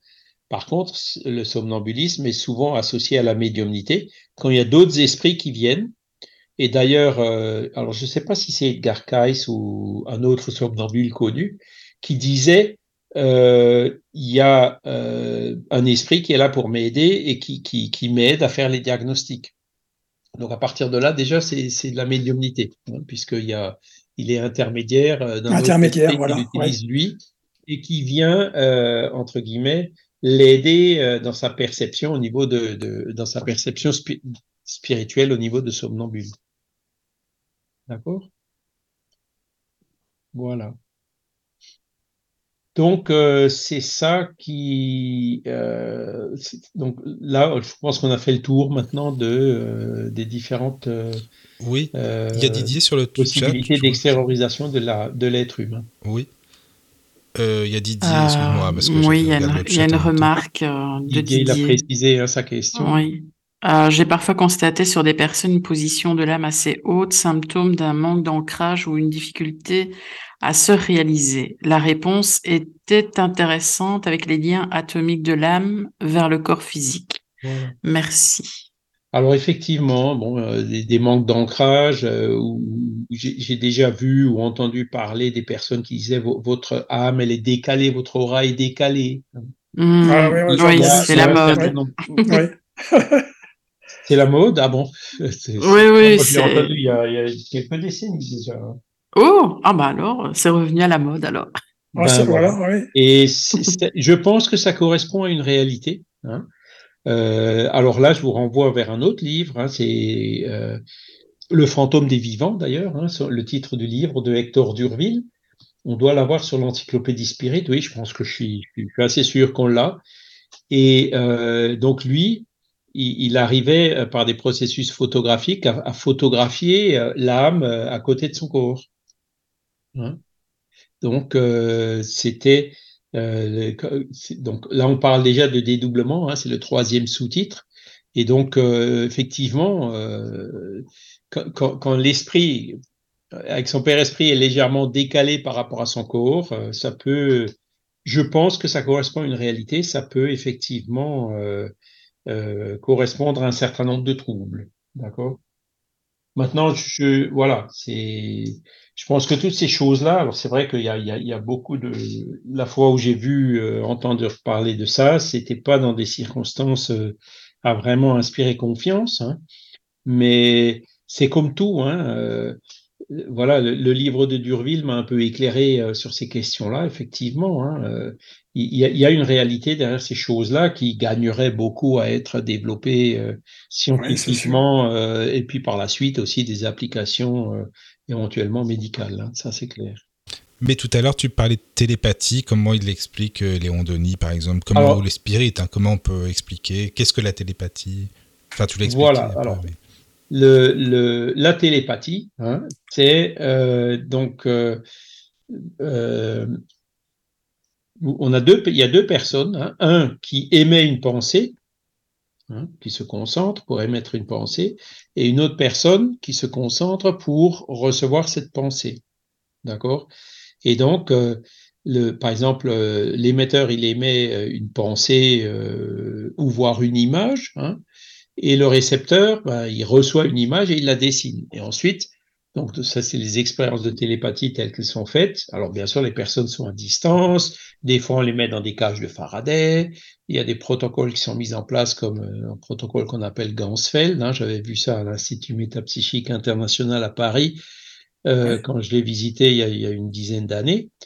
Et donc, euh, voilà, c'est comme ça qu'ils expérimentent euh, la télépathie, et puis ils ont, ils ont réussi à dire, effectivement, la télépathie fonctionne, hein, avec des analyses statistiques. Euh, euh le fait d'avoir d'émettre des images ou de les recevoir au hasard, l'action télépathique, elle était vraiment à, avérée, quoi. Hein. avec, tous les calculs probabilistes qui sont entre les deux. Hein. Maintenant, euh, comment dire, il y a euh, dans l'action télépathique, il y a, il y a beaucoup de, de, ça se produit souvent de façon spontanée. Hein. On pense à une personne hein, qu'on connaît, un proche, euh, on lui téléphone et la personne, tiens, ben, j'étais justement en train de penser à toi. Hein, c'est une forme de télépathie. Et ça, ça arrive beaucoup plus souvent qu'on ne le pense. Oui, oui. Voilà. Donc c'est la forme, je dirais, la plus simple, la plus rudimentaire, bien sûr un peu subjective, hein, euh, mais, mais pour les intéressés, euh, ça l'est pas. Hein, c'est quand même une expérience qui pour eux est réelle, mais qui peut pas être vérifiée par une tierce personne, hein, mais qui, qui correspond justement à cette télépathie. Donc il y a eu beaucoup de recherches qui ont été faites euh, sur la télépathie, euh, notamment par les Russes, hein, par le, ouais. Euh, et puis par les Américains, parce que les Américains aussi, ouais. Voilà, euh, donc les, les pour, pour développer les communications, la radio qui pouvait être piratée, détectée, euh, qu'il faut crypter. En plus, ça peut être, euh, comment on dit ça, brouillé. Hein c'est mmh. voilà, alors que le, il, il, les, les recherches télé, sur la télépathie étaient pour eux intéressantes parce que il y a des applications assez, comment dire intéressante, hein, euh, déjà d'un point de vue militaire, mais après d'un point de vue aussi général. Quoi. Hein. Ce qui a été fait beaucoup par les Américains, c'est le remote viewing, à voir à distance, quoi, pour voir euh, les, les infrastructures militaires euh, à l'étranger, etc., chez l'ennemi, etc. Voilà. C'est vrai que ça, ça... Alors ça, c'est déjà l'étape d'après. Euh, d'après, oui. Hein, c'est-à-dire que là, euh, le remote viewing, c'est-à-dire les, ceux qui font de la télépathie ne se déplacent pas. Hein. Il y en a un qui. Non, non, c'est vrai. Alors que le remote viewing, c'est le sujet, ben, là, son âme s'extériorise, va là où il veut aller pour observer quelque chose, observe et ensuite revient et décrit ce qu'il a observé. Ouais. Hein, par exemple, les, les, plans des ennemis, le secret de la base militaire de je ne sais quoi, etc. Voilà. Hein alors, à ma connaissance, euh, ces, ces études-là, qui étaient très poussées autant par les Russes que par les Américains, euh, ont un peu été abandonnées, hein, parce que ça ne fonctionne pas de façon euh, aussi fiable qu'ils l'auraient espéré. C'est sûr. Et en tant que spirit, on peut même dire que comme ça fait intervenir l'âme, et comme dans le monde des esprits, ben, notre âme a une vision qui est différente de ce qu'elle a quand elle est incarnée, hein, et qu'il y a d'autres esprits aussi dans le monde spirituel qui voient aussi les choses différemment de ce que nous on voit de, façon incarnée, ben, il peut y avoir un certain nombre d'obstacles qui font que euh, ben, des fois ça bloque, ça ne marche pas. Alors, il y a un cas euh, récent qui a, été qui a été décrit. Alors, attendez voir. L'expérienceur s'appelle Nicolas Fraisse. Et puis, euh, la dame qui fait les recherches, euh, zut, son nom m'échappe, mais ça, ça, je pense que ça va me revenir. Donc, euh, je sais qu'elle a un, centre qu'elle appelle de noétique euh, dans la région de Genève. Et donc, elle, elle est arrivée à faire des expériences avec euh, Nicolas Fraisse, hein, qui était euh, assis dans une salle hein, et qui a pu donc s'extérioriser et aller dans une salle à côté, bien sûr, qu'il connaissait pas, qu'il n'avait pas vu, avec des trucs méthodologie en double aveugle, avec des, des trucs achetés, etc., qui allaient bien. Il est arrivé à, à voir et à lire et à faire et, et à percevoir des choses euh, en s'extériorisant. Donc c'est le remote viewing dont tu parles, Ouais, ouais, Daniel. hein. Donc euh, euh, là aussi, elle a eu des résultats qui sont euh, statistiquement euh, fiables, hein, euh, mais euh, qui ne marchent pas toujours. hein, et, bah non, les- c'est pas une, c'est sûr. hein, ça- voilà. Et le, le propre Nicolas Fraisse, il dit mais pourquoi ça marche pas toujours? Ben il y a des jours avec, il y a des jours sans. Ben oui, Il y a des jours où, où, où c'est bloqué, et, et puis il y a des jours où ça marche. Voilà. Donc, euh, on maîtrise pas encore tous les paramètres. hein. Mais que des fois ça marche, ça, ça semble quand même statistiquement, il y a quand même des évidences à très très fortes. D'accord? Voilà. Alors, euh, la télépathie, en fait, pour l'expliquer, c'est très simple. hein. C'est euh, quand on émet une pensée, euh, cette pensée se transmet par ce qu'on appelle le fluide cosmique universel, hein, par la, par l'éther, hein, qu'on appelait l'éther dans le temps. Je pense qu'on en a déjà une fois parlé de ce fluide cosmique universel. C'est oui. quand on parle, ben, la parole est transmise par les vibrations de l'air. hein. Euh, quand on émet une lumière, la lumière, ben, c'est des photons, un rayonnement électromagnétique qui se propage à la vitesse de la lumière, euh, même dans le vide. hein. Euh, et la pensée, ben, c'est un système similaire, sauf que c'est encore plus rapide que la lumière, c'est-à-dire que ça se propage dans le monde spirituel, d'accord? Par ce qu'on appelle ce fluide cosmique universel, d'accord? Donc, chaque fois qu'on pense à quelque chose, euh, l'action de cette pensée, dans le monde physique, tant qu'on la transforme pas en action, il se passe rien. Mais dans le monde spirituel, la pensée, c'est déjà une action. D'accord? Le fait de penser à quelqu'un, par exemple, le fait de prier pour quelqu'un, d'accord? Ben, on envoie des ondes de pensée vers cette personne. Et cette personne, alors, elle s'en rendra compte ou pas, mais elle va les percevoir. D'accord? Et donc, la télépathie, ça fonctionne comme ça. D'accord? C'est, euh, euh, entre guillemets, les la radiofréquence hein, du monde Oui, c'est ce que spirituel. je voulais aborder justement, c'est de l'énergie en fait. Hein, euh, C'est de l'énergie, voilà. Elle n'est pas matérielle, hein, on n'arrive pas à sûr, la, ouais. captu- à la capter avec les goniomètres, avec des antennes, avec, hein, mais elle, elle- elle est, elle existe dans le monde spirituel. Et c'est elle qui explique, par exemple, l'action de la prière.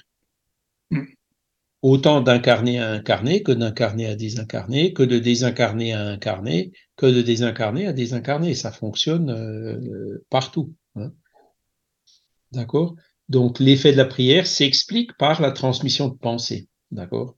Mais ce qu'on appelle télépathie, c'est euh, plutôt d'essayer de transmettre, euh, euh, comment dire, des messages. Donc, on avait dit, oui, tu penses à quelqu'un, tu lui téléphones et la personne dit, ben, j'étais justement en train de penser à toi. Donc, ça veut dire quoi? Ça veut dire qu'on a envoyé des pensées vers cette personne-là. Cette personne-là, d'une certaine façon, les a captées. Hein elle les a relayées hein, en, en, pensant à nous parce qu'elle sentait ces pensées qui venaient de nous, mais sans le savoir consciemment. Hein. Et puis d'un coup, paf, il y a l'effet le, le, le, matériel qui est le coup de téléphone, la sonnette du téléphone, euh, qui vient confirmer ce qui avant était euh, du domaine de la pensée et qu'on appelle Ouais. aussi les phénomènes de synchronicité. Ouais. Hein, j'ai pensé à toi au moment où tu as pensé à moi. D'accord? Euh, Voilà. Et donc, euh, mais pour que ça fonctionne, évidemment, ben, il faut penser avec une certaine intensité. Hein. Euh, il faut qu'il y ait une certaine affinité, hein, c'est-à-dire que ça marchera. la personne qui arrive à capter la pensée, c'est quand même une personne qui est en affinité avec nous. Si, par exemple, on, on, pense à un ennemi, hein, on pense en mal à quelqu'un, ben, ces pensées vont quand même aller atteindre cette personne qui, qui, qui, qui ressentira en fait l'effet de ces mauvaises pensées, hein, ben, plus ou moins intensément selon, euh, selon, selon sa propre sensibilité. Hein, mais euh, elle pensera pas forcément à nous, hein, puisqu'elle n'est pas en affinité avec nous. D'accord? Donc, alors la télépathie, c'est vraiment, on essaye de communiquer hein, par, euh, par la pensée. D'accord? Et puis des fois, bah, ce genre de dialogue euh, se, se, fonctionne. Et puis alors là, bah, pareil, hein, tous ces gens, de, ces chercheurs de l'époque, euh, Alan Kardec a déjà recueilli un certain, avait recueilli un certain nombre de témoignages. Après, il y en a eu beaucoup, beaucoup, beaucoup d'autres, hein, par les Anglais, par Camille Flammarion, qui en a beaucoup recueilli beaucoup de témoignages de, de la sorte. Et donc, euh, dans les procès-verbaux euh, de, de, ces expériences et dans les livres, vous trouverez des, des, centaines et des centaines de cas qui décrivent comment ça fonctionne. D'accord? Et en rappelant qu'à l'époque, évidemment, il n'y avait pas d'Internet, il n'y avait pas de... Aujourd'hui, c'est beaucoup plus suspect, hein, c'est beaucoup plus difficile hein, d'assurer euh, une neutralité parce que la technologie, quelque part, a un peu rattrapé les choses. Hein, euh, et, et, donc, euh, je pense qu'aujourd'hui, les conditions d'expérimentation devraient être beaucoup, beaucoup plus strictes et plus difficiles. Quoi, hein. Mais à l'époque, il y avait pas, il y avait juste la télégraphie et encore c'était réservé, euh, voilà, hein, il y avait des débits qui étaient très faibles, on pouvait pas passer de gros messages, etc. Hein. Euh, Donc à l'époque, les, les, témoignages avaient quand même un cachet d'authenticité assez fort. Voilà. Et donc, euh, alors Léon Denis, il en cite dans le livre. Hein, par exemple, il parle du Daily Express, hein, c'est un journal anglais de septembre 1907, hein, qui rend compte de plusieurs séances de transmission de pensée données au roi Édouard VII et à d'autres personnages de sa cour par deux sujets qui étaient Monsieur et Madame Zanzig. Voilà. Et donc, le propre roi d'Angleterre avait fait des expérimentations sur la télépathie. Hein, et donc, euh, le roi, il, l'avait publié à l'époque, hein, dans ce Daily Express. Et c'est pour ça qu'en Angleterre, beaucoup de gens s'étaient intéressés à la télépathie à, l'époque. Ouais. D'accord? Et donc, euh, voilà, c'est, il, il, il, euh, l'expérimentait. Hein, il, dit, il, va, il rentre un peu plus dans le détail en disant que bah, le roi, il avait soumis les deux sujets, hein, monsieur et madame Zanzig, euh, aux épreuves difficiles. Mais euh, chaque fois, ça avait euh, fonctionné. Hein. la communion de pensée existait, hein, non pas de loin en moins, mais de, façon constante et normale, entre le mari et la femme, voilà, qui arrivait donc à se, à se communiquer. Euh, donc, ce qu'il faisait, par exemple, le premier, ben, il lisait une lettre, et sa femme, elle était loin, à une grande distance, donc elle ne pouvait pas l'entendre, et en plus, elle avait les yeux bandés. Hein. Elle arrivait à percevoir le contenu de la lettre et à le décrire. Hein, c'est le genre d'expérience qu'il faisait. Voilà. Donc, monsieur et madame Zanzig, c'était bien sûr, bon, mari et femme, hein, ils avaient une affinité entre eux, ce qui, faisait, ce qui facilitait que la télépathie fonctionne avec le roi d'Angleterre euh, qui, qui essayait de prouver sincèrement que, que ça existait et que ça fonctionnait, quoi. Mais Léon Denis, c'est vrai qu'il donne pas mal d'exemples, je trouve, dans son livre. Enfin, même sur tous les, les, domaines, hein, pas que la télépathie, mais les autres domaines, il donne beaucoup d'exemples concrets, finalement. C'est ça qui est bien. Oui, j'en ai relu là, pas mal euh, cet après-midi, hein, effectivement. Il y a une question de, alors, de Catherine via euh, l'application, euh, mais ça revient sur les, les rêves. Elle demande, donc elle dit bonsoir, Charles explique que l'âme est libérée la nuit et que nos rêves sont l'expression de ses voyages.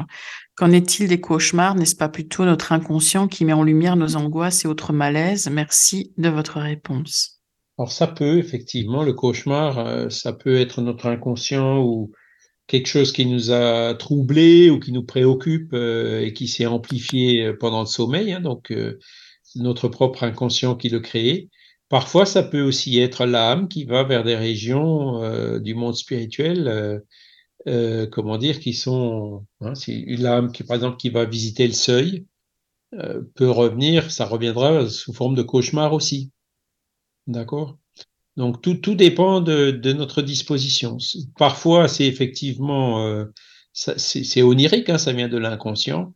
Parfois, ça peut être une expérience réelle d'une situation difficile que l'âme a vécu. Alors, les rêves, ça peut être de, voir par exemple le seuil, hein, euh, en, référence du seuil de, nos solars, hein, donc ces régions du monde spirituel où il y a beaucoup d'esprits souffrants. Mais ça peut être aussi, par exemple, ben, euh, se transporter quelque part sur la planète où, où on voit des choses horribles, hein, des, des, des, de la guerre, de la famine ou ce genre de choses. Et donc, euh, que l'âme, en se réveillant, peut aussi ramener sous forme de cauchemar. Et, et, parfois, ça peut aussi être un mélange des deux. C'est ça qui est compliqué avec l'interprétation des rêves, c'est que c'est toujours un peu, il y a toujours un peu un mélange, il y a toujours un peu flou, quoi. Hein, parce que il y a ce processus de transfert euh, de la mémoire spirituelle vers la mémoire consciente, hein, qui euh, où, il y a pas mal de, de, de pertes hein, dans, dans ce transfert. Voilà. Merci, Catherine pour ta question. Parce que c'est bien de contacter aussi. Voilà, il y a le mail, il y a l'application euh, pour la radio du Lotus aussi. Donc c'est super. Merci beaucoup.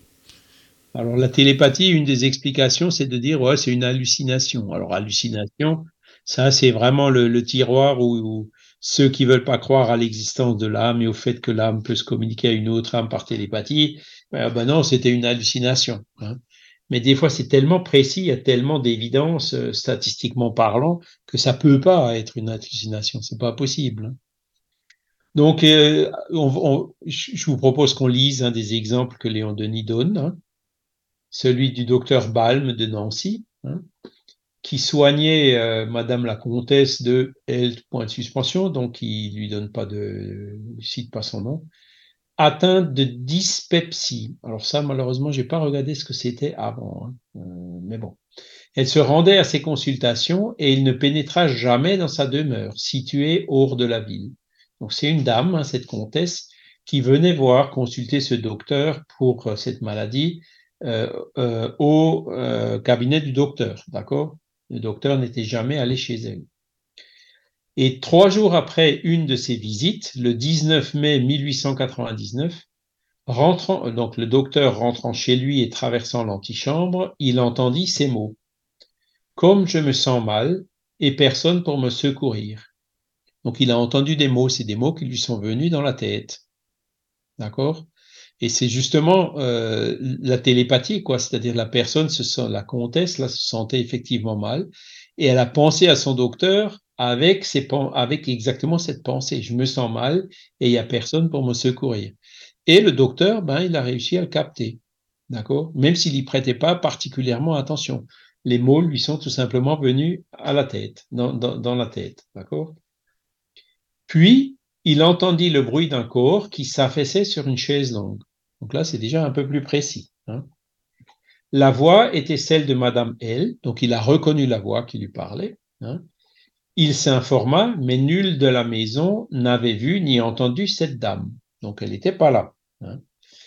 Il se retira dans son cabinet de travail, se recueillit et, s'étant placé en léger état d'hypnose, donc c'est auto-hypnotisé, se transporta chez la dame et la vit. Il suivit tous ses faits et gestes et les nota minutieusement. Donc, il s'est auto-hypnotisé, il a réussi à aller, à se transporter, hein, là où, chez cette dame, un endroit où il n'était jamais allé avant, hein, et il a, noté tous, tous les faits et gestes, tout ce qu'il avait vu. D'accord? Alors, lorsque Madame de L vient le, vint le voir, il lui communiqua ses impressions qui se trouvèrent exactes en tout point et conformes à la réalité des faits. Donc, ça veut dire qu'à ce moment-là, elle était effectivement malade, hein, elle a effectivement elle s'est sentie mal et tout ce que le docteur il a vu et noté même par rapport euh, à, la chambre où elle était, la chaise longue, etc., ça correspondait à la réalité. D'accord? Après vous être retiré dans votre chambre, que paraissiez-vous donc chercher autour de vous? lui demanda-t-il. Et la dame disait, il me semblait qu'on me regardait. Hein? Donc, il était allé là-bas, il avait vu tout ce qu'elle avait fait, et à un moment donné, il avait vu qu'elle se retournait, qu'elle essayait de, chercher autour d'elle. Et puis la dame qui se rappelait de ça en disant, il me semblait que quelqu'un me regardait. Puis c'est effectivement donc le docteur qui avait réussi à se transporter là-bas et qui euh, voyait cette dame. Donc là, euh, on voit, il y, a, plusieurs éléments. Donc d'abord, il y a la télépathie du départ. Et ensuite, il y a aussi donc le, le dédoublement, le, le docteur hein, qui, en auto-hypnose, a réussi à se déplacer, apercevoir des choses et à les noter. Hein, et ensuite les vérifier avec la dame quand elle est venue chez lui. Voilà. Donc, euh, c'est un des exemples de, de, de comment euh, cette, la télépathie et cette extériorisation peuvent se produire. Hein, il y a des mots qui nous viennent dans la tête. Euh, voilà. Alors, ça peut être euh, un, comment dire? C'est là où il faut être euh, très. Il faut faire attention. comment dire? Il faut bien observer les choses, hein, parce que quand des mots nous viennent dans la tête, ça peut être une télépathie d'un vivant qui pense à nous et qui pense à ça au moment où on l'entend dans la tête. Ça peut aussi être un esprit qui nous suggère des choses, un esprit désincarné. Hein Donc, faudra bien. C'est ça qu'il faut toujours observer pour euh, euh, faire bien la différence entre les deux. Voilà. Euh, donc ça c'est un exemple de. Oui. De Mais c'est c'est vrai qu'il y a plein d'exemples. Il... Ouais, c'est ça qui est bien. Oui, vas-y. Il en donne un deuxième. Hein, oui, le, voilà. Voilà, le, le docteur Gibert, Monsieur Pierre Janet, hein, euh, dont le sujet Léonie hein, euh, obéissait à la, suggestion à un kilomètre de distance. Donc, c'était une personne, euh, un sujet qui euh, suggestible. Hein, donc, euh, par, quand on parle de suggestion, c'est plutôt de l'hypnose. Et ils arrivaient euh, même en étant à un kilomètre, alors d'habitude l'hypnotiseur il, parle, hein, il donne verbalement euh, ses suggestions au sujet, mais là le sujet il était à un kilomètre de distance et donc il le transmettait mentalement ou en d'autres termes par télépathie, d'accord? Et donc euh, ils avaient euh, donc euh, ils arrivaient à transmettre hein, par télépathie leur volonté à ces sujets qui étaient distants de un ou plusieurs kilomètres. Donc, ce qui était, la suggestion se transmettait pas par les, moyens conventionnels, ça se transmettait par télépathie. D'accord? Et parfois, euh, alors il, il, dit un autre exemple qui est donné par le docteur Balm, hein, euh, qui, qui, demandait en fait au sujet de venir euh, dans son cabinet à Nancy hein, euh, pour réclamer ses soins. Et donc il dirigeait sa pensée vers elle en prononçant les paroles Venez, je vous attends par le train de midi. Et à midi, la jeune fille est effectivement arrivée chez lui hein, en, ayant pris ce train en disant Me voici. Donc elle avait bien euh, réussi à percevoir ce que euh, le docteur lui envoyait comme pensée et euh, elle a même euh, fait ce qu'il demandait. D'accord? Donc c'est encore un exemple de télépathie. Et, et là, il y a encore une fois, il n'y a pas de téléphone. Hein. Il n'y a pas d'internet, il n'y a rien. Hein. Il n'y a pas de smartphone. Hein. C'était au début du XXe siècle ou à la fin du XIXe. Voilà. Alors là, bon, bah, c'était un docteur, c'était un sujet qui était euh, suggestionnable, ils se connaissaient, il y avait des affinités entre eux. Voilà pourquoi ça fonctionnait, quoi. Ouais, bien Dans sûr. les expériences militaires dont on parlait tout à l'heure, euh, les affinités, il n'y en a pas de trop. Hein, c'est ah, vraiment, on est dans les plus durs. Hein. Hein, c'est pour ça que c'est pour ça que c'est beaucoup plus difficile et que souvent ça marche pas, quoi. Ouais, ouais, bien sûr. Voilà. Voilà. Donc, euh, c'est, c'est, alors après, il y a, y a d'autres euh, il y a d'autres phénomènes. Oui, d'autres, c'est, oui, c'est ça. Ou avec des actions qui sont liées. Hein. euh, donc par des bruits, par des visions. Hein. L'action télépathique, c'est pas toujours une voix qui parle dans notre tête. Hein. Ça peut être euh, des bruits ou, ou, des visions. Hein. C'est-à-dire que la personne voit euh, la personne, l'autre qui est en train de, d'essayer de, lui, de se communiquer télépathiquement avec elle. Donc là, il, il, nous cite aussi un exemple. Si vous voulez, on peut aussi le lire. Hein, c'est pas très long. Ah bah oui, oui, oui. Allons-y. Donc c'est Madame Troussel, née Daudet, hein, parente de l'illustre écrivain, hein, donc Alphonse Daudet, habitant Alger à l'époque, hein, rue Daguerre, donne des détails. Hein. Donc elle communique télépathiquement à heure convenue avec plusieurs de ses amis, chacune se servant à son tour de transmetteur et de récepteur. Donc là, euh, elles se mettent d'accord en avance par lettre, évidemment, hein, euh, entre l'Algérie mmh. et la France, euh, de dire ben, tel jour, à telle heure, ils font un programme, quoi. On va essayer de se communiquer par télépathie. Une fois, c'est moi qui me communique à toi à telle heure, et à telle autre heure, c'est toi qui te communiques à moi. D'accord? Donc là, elles, elles ont programmé les contacts télépathiques. D'accord? Après, euh, elles établissent réciproquement le procès verbal des pensées émises et des impressions ressenties. D'accord? Et ensuite, euh, elles les comparent. D'accord? Alors, il continue en disant Des questions mentales posées à distance obtiennent des réponses précises. Hein, donc, ça va, il pose une question et, et, donc euh, le, récepteur arrive à, capter la, la, la, question et à rédiger une réponse dans son procès verbal. D'accord?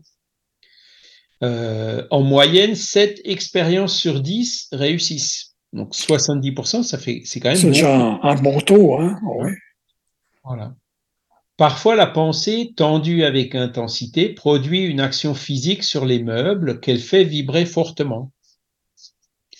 Donc là, euh, non seulement donc ces dames-là qui se connaissent, qui sont en affinité, qui ont fait tout ce programme, qui arrivent euh, euh, donc à heure, convenue à, émettre et à recevoir, mais parfois pendant ce moment-là, il y a eu, il y a, même des effets physiques, hein, donc un meuble qui, vibre fortement. Hein, donc c'est c'est quelque chose qui vient en plus de cette télépathie. Alors on sait très bien que ben, dans les phénomènes de, de poltergeist, par exemple, hein, ou de maison les esprits peuvent, euh, à partir du moment où il y a un médium à effet physique, hein, quelque part, faire vibrer un meuble. Et donc là, euh, cette action physique, c'était, alors c'est un peu plus compliqué à expliquer, mais euh, le fait que ça se produise justement à ce moment-là, mais ça peut être l'action donc de, l'esprit qui émet par télépathie, qui utilise peut-être de la médiumnité à effet physique du récepteur, pour euh, en même temps faire euh, vibrer euh, le meuble. Voilà. Après, elle continue en disant, Madame Troussel a fait la même expérience avec une de ses amies de Marseille. Hein, donc pareil, on va aller d'Algérie jusqu'à Marseille. Hein. Elle devait se mettre en communication le jeudi saint à 8h30 du soir. Mais le méridien n'étant pas identique et Marseille étant en avance sur Alger, hein, donc c'était pas la même fuseau horaire. Ah oui bah oui, pas Comme Madame Troussel montait à sa chambre pour y chercher l'isolement, elle se sentit envahie par un sentiment de tristesse. Un instant après, s'étant recueillie, elle vit apparaître sa jeune amie de Marseille. Près d'elle était un petit enfant qui lui tendait les bras en souriant et lui montrait un rayon lumineux qui semblait descendre du ciel. Madame Troussel s'empressa de faire parvenir à son amie la relation de cette expérience. Leurs lettres se croisèrent. Celle de Marseille contenait les lignes suivantes. J'ai choisi, le jeudi saint, cher ami, parce que c'était le jour anniversaire de la mort de mon enfant bien-aimé. À l'heure indiquée, vous êtes venu me consoler. J'ai pensé à ce moment à ce cher petit être. Y aviez-vous aussi songé?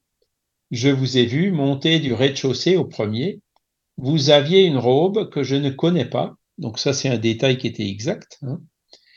Euh, chose étrange, en pensant à tout cela, je voyais en même temps l'immensité de la mer, le rayon lumineux du phare semblait venir du ciel et parvenait jusqu'à moi. Donc, hein, les lettres qui se sont croisées, et puis la dame donc qui disait que euh, elle, elle, expliquait en fait ce qu'elle avait vu hein, Ouais. avec euh, l'enfant, hein, ce qui était l'anniversaire, ça elle le savait pas, et donc il lui montrait, alors viens voir, Euh, près d'elle était un petit enfant qui lui tendait les bras en souriant et lui montrant un rayon lumineux qui semblait descendre du ciel.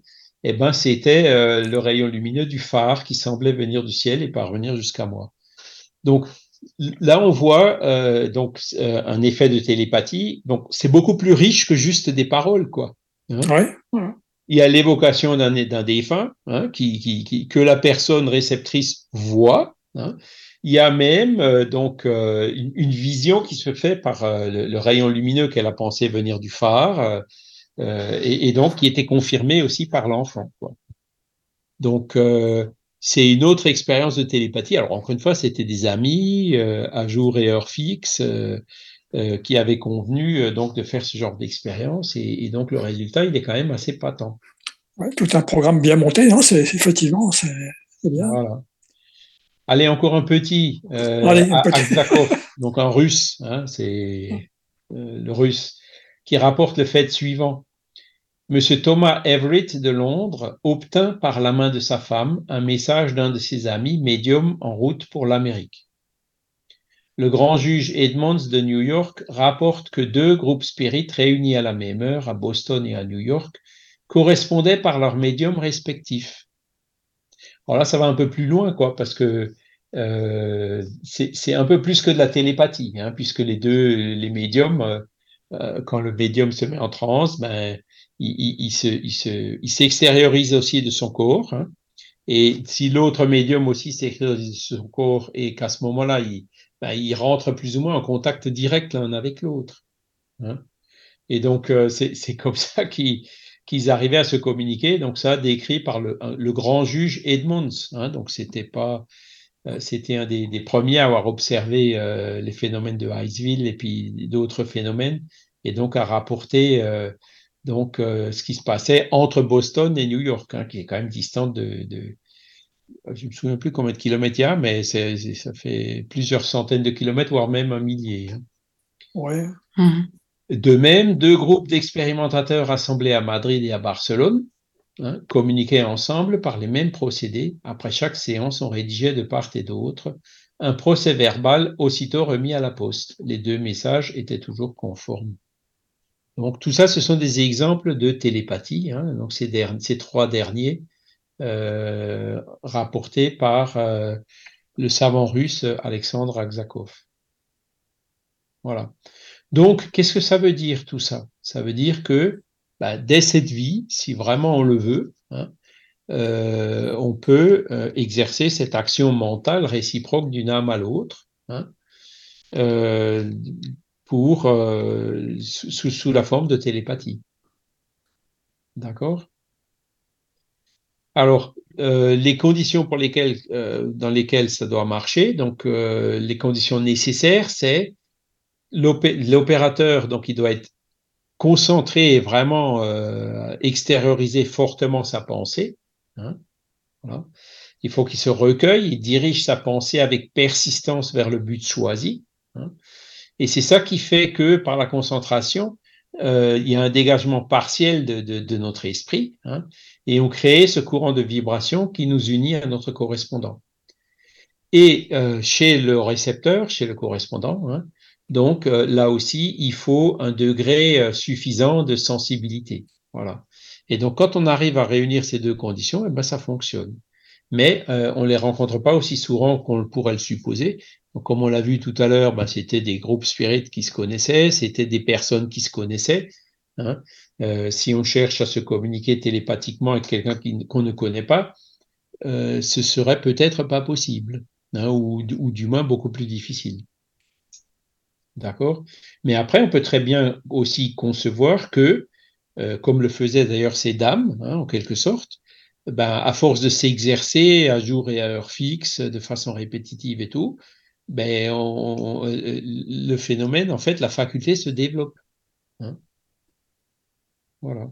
C'est quelque chose qui peut se travailler. D'accord. Mais on travaille de moins en moins vu la technologie. voilà. C'est ce que je Bah dis. oui, c'est sûr, c'est vrai. que Enfin, ouais.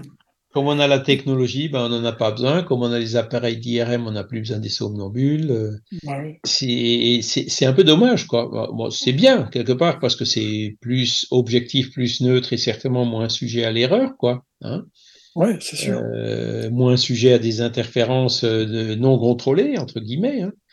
Mais euh, voilà, il y a, il y a quand même un certain nombre Oui, mais de... Je trouve qu'on s'y prépare moins, justement, en fait.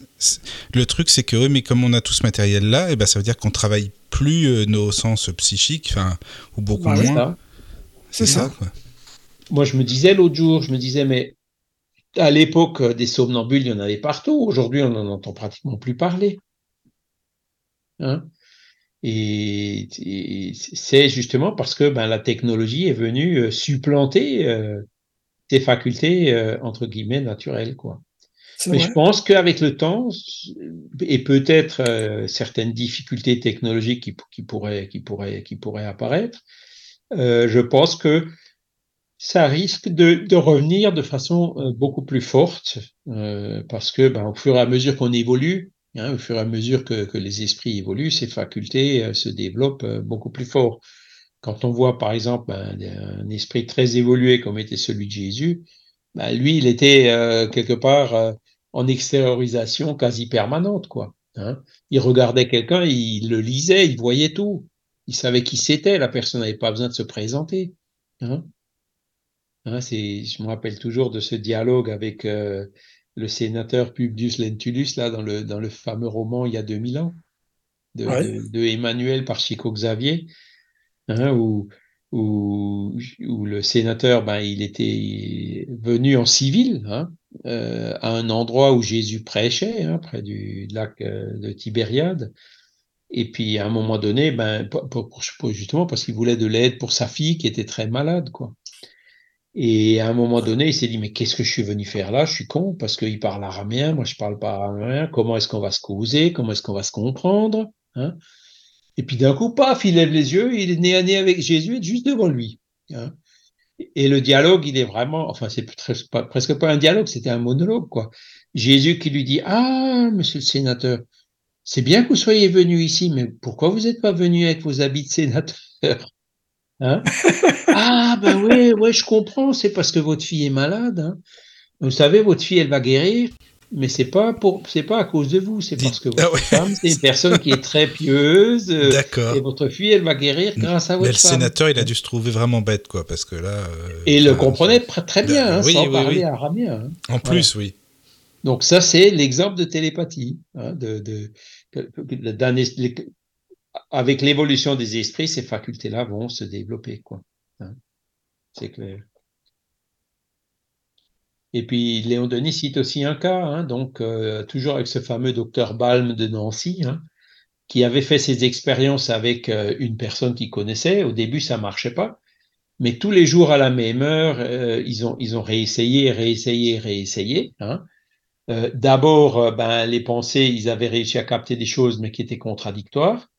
Mais avec le temps, c'est, c'est, ils ont vu juste, et puis ensuite, euh, ils ont réussi à se transmettre non seulement des mots, mais en plus des phrases. hein. Et c'est au bout de deux ans hein, qu'ils ont réussi euh, à se communiquer à distance à n'importe quel moment de la journée. Euh, ils frappaient d'abord quelques coups dans leurs mains, hein, même, à distance. On ne entendait pas les coups dans la main, mais c'est peut-être quelque chose aussi euh, qui, qui crée une action qui se transmet euh, par télépathie. Comme un clap, pour, dire Voilà, de, voilà, un début de transmission. C'est ça. Donc là, c'est un exemple qui montre que euh, on peut arriver à le développer, à travailler la télépathie par l'exercice.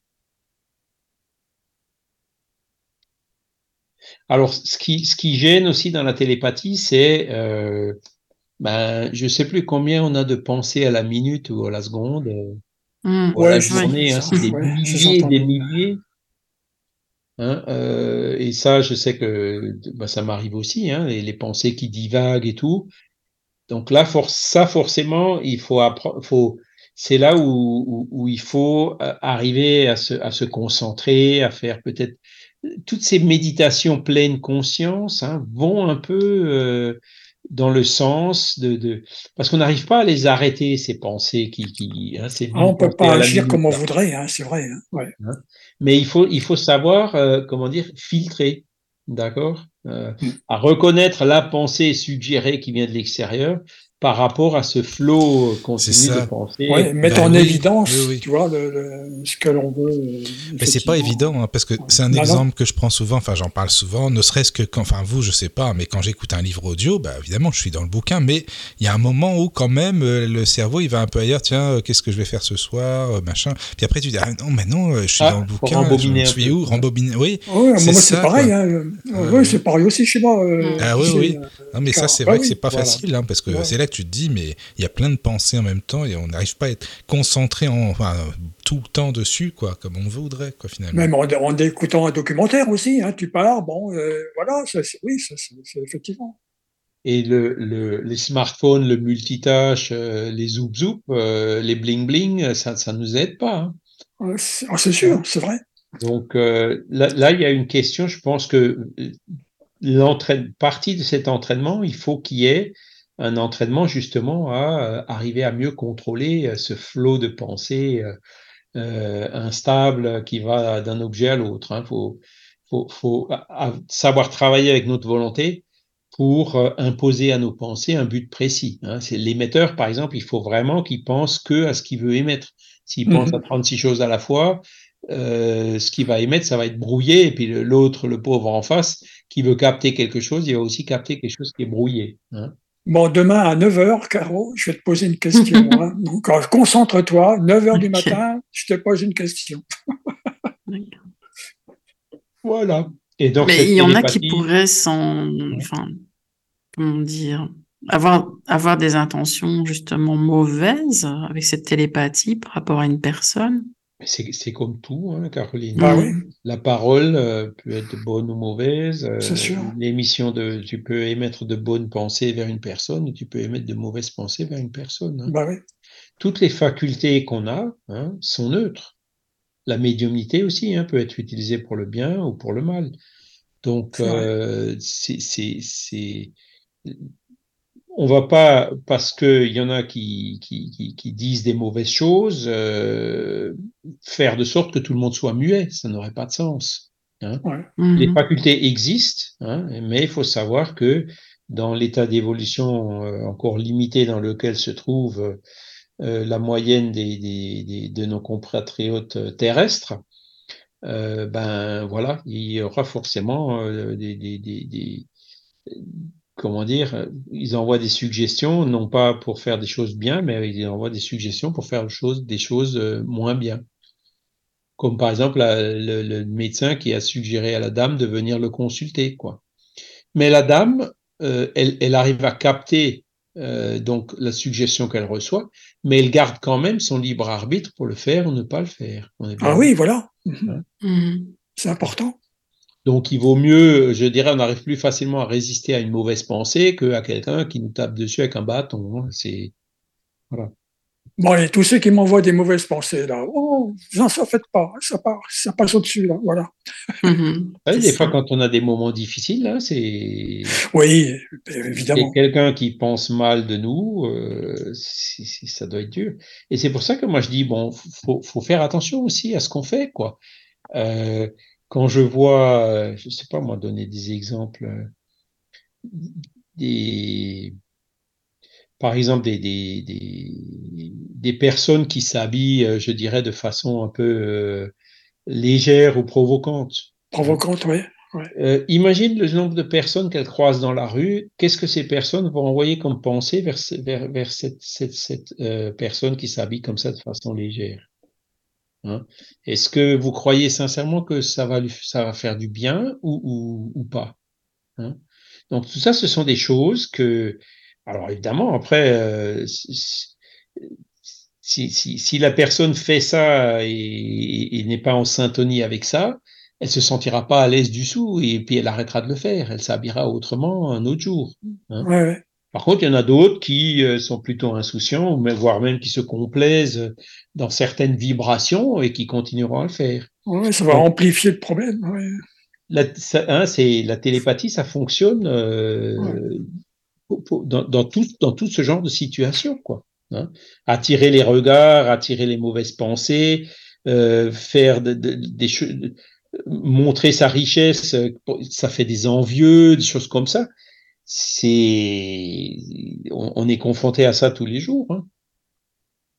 Donc il vaut mieux, euh, comment dire, rester peut-être pas discret, incognito. Il y a des fois on n'a pas le choix, hein. on est bien mis en avant même malgré nous. Euh, mais il faut, voilà, c'est. Hein, penser sur les réseaux sociaux aussi.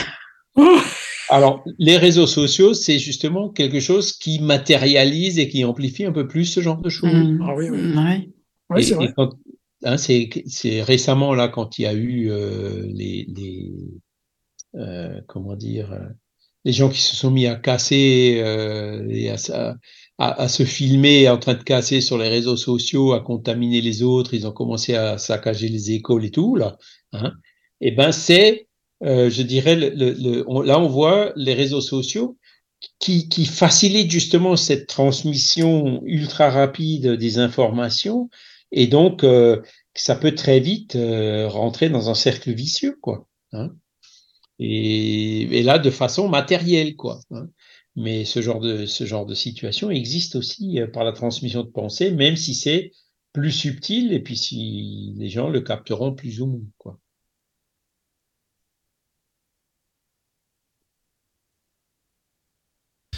Vous pouvez penser que la radio du Lotus va avoir plus d'auditeurs encore, euh, qu'il y aura, je sais pas, des émissions euh, intéressantes encore plus, euh, je sais pas. C'est bien ça quand même.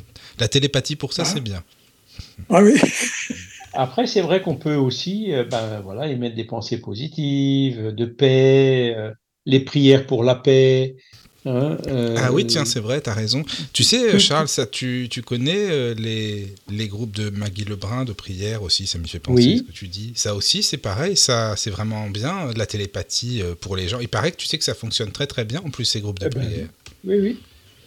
Oui, oui, ça, ça fonctionne. Il y a même eu des études euh, qui ont été faites là aussi avec euh, des groupes de religieux hein, qui, qui priaient pour des enfants dans un hôpital avec en double aveugle hein, des, des- Oui, c'est ça. Oui, oui, Ils, ont vu que les enfants pour lesquels euh, ils priaient euh, se remettaient, euh, alors qu'ils avaient, ils, Oui. ils ont pris des enfants qui avaient le même genre de maladie. Hein, ceux pour lesquels on priait se remettaient beaucoup plus vite, Oui, oui, c'est et- ça. et beaucoup mieux Ouais, que ouais, ouais. celles pour lesquelles on priait pas. Donc là, là maintenant, il y a eu des études hein, qui, qui, qui prouvent l'action de la pensée euh, sur euh, l'action de la prière, par exemple. Hein. Voilà. Et après, ben, il y a aussi euh, les pensées qu'on peut s'envoyer à soi-même.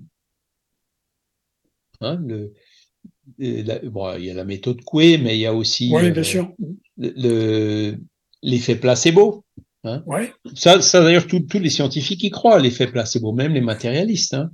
On fait croire aux patients que, et puis du coup, pas, ça, ça fait l'effet, euh, même s'il n'y a rien dedans, si c'est que de oui, c'est vrai. Mais comment ça fonctionne l'effet placebo? Ça, Tout le monde est d'accord que ça fonctionne, mais pourquoi ça fonctionne? Comment ça fonctionne? On, on constate les résultats. C'est vrai. C'est- euh, c'est- la force de la pensée de la propre personne euh, qui, qui, qui, qui, qui se rassure euh, par rapport à sa maladie et puis qui, qui euh, comment dire, qui, qui, qui rentre dans un cercle bénéfique qui fait que, avec ses pensées bénéfiques, éventuellement l'aide de, de pensées d'autres en- entités spirituelles amies ou familiales, familières font que euh, l'effet il est patent et mesurable. Mm. Hein? Voilà.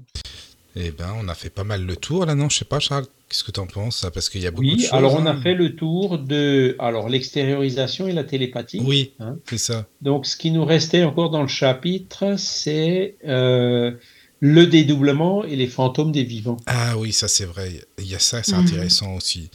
Oui. Et là, il y a un exemple. Oui, Alors oui. pour ceux que ça intéresse, euh, on a traduit un livre. Je, je le donne juste peut-être pour les gens qui, qui, qui veulent regarder un peu à l'avance. hein, si, si on parle de ça la semaine prochaine, on pourra peut-être rentrer un peu plus dans les détails. bah oui, oui. Euh, il y a un, un, un médium brésilien qui s'appelait Euripide Barzanulf. Il habitait dans une ville qui s'appelle Sacramento de Minas Gerais. Et donc, euh, on a traduit une biographie de ce médecin euh, en français. Et vous pouvez le trouver sur l'encyclopédie Spirit. Hein, ça s'appelle Euripide Barzanulfo, l'apôtre de la charité. Et dans ce livre, il y a, euh, une quantité assez impressionnante de, de, phénomènes de dédoublement avec une action tangible du double hein, qui sont relatés. Hein, donc euh, voilà, Ah si oui, hein. ça vous intéresse, Oui. vous pouvez jeter un coup Ah d'œil. oui, ça, ça puis peut on en parlera ça. un peu pro- euh, la semaine prochaine. Oui, oui, c'est très bien ça. On peut continuer la semaine prochaine le thème, hein, euh, continuer le, Voilà. le chapitre, c'est très bien. Moi, ça me va bien. Vous, Très euh, très bien, Caro, oui, moi c'est bon pareil. hein. oui, Charles, c'est- non, c'est vraiment. Non, c'est génial. Bah, on fait comme ça, hein, c'est parfait. Voilà. Et puis, euh, bah, merci pour vos questions, que ce soit sur le chat, par Merci, mail. merci. Merci à, à tous Merci Charles, encore une fois. pour les Et questions. puis, oui. Caro, Daniel. Alors, pour, voilà. pour Oui. trouver sur l'encyclopédie Spirit, hein, pour euh, vous qui êtes malvoyants, euh, l'auteur c'est Georges Rizini, R-I-Z-I-N-I, hein, parce que les livres sont classés par euh, ordre alphabétique d'auteur. Ok. hein. mais sinon, je- si vous faites une, euh, une recherche sur Euripide ou sur Barzanulf, vous allez tomber dessus. Mhm. Ok, bah, c'est parfait. C'est super. Bah, merci beaucoup. Merci alors. beaucoup, en Merci. tout cas, Charles. Ah. À la semaine prochaine, alors. hein, donc, on À fait la comme semaine ça. prochaine. Oui. Voilà, À la bonne semaine nuit. prochaine. Merci Bonne à tous. nuit. Merci beaucoup. Bonne nuit à tout le monde. Merci. Bonne nuit.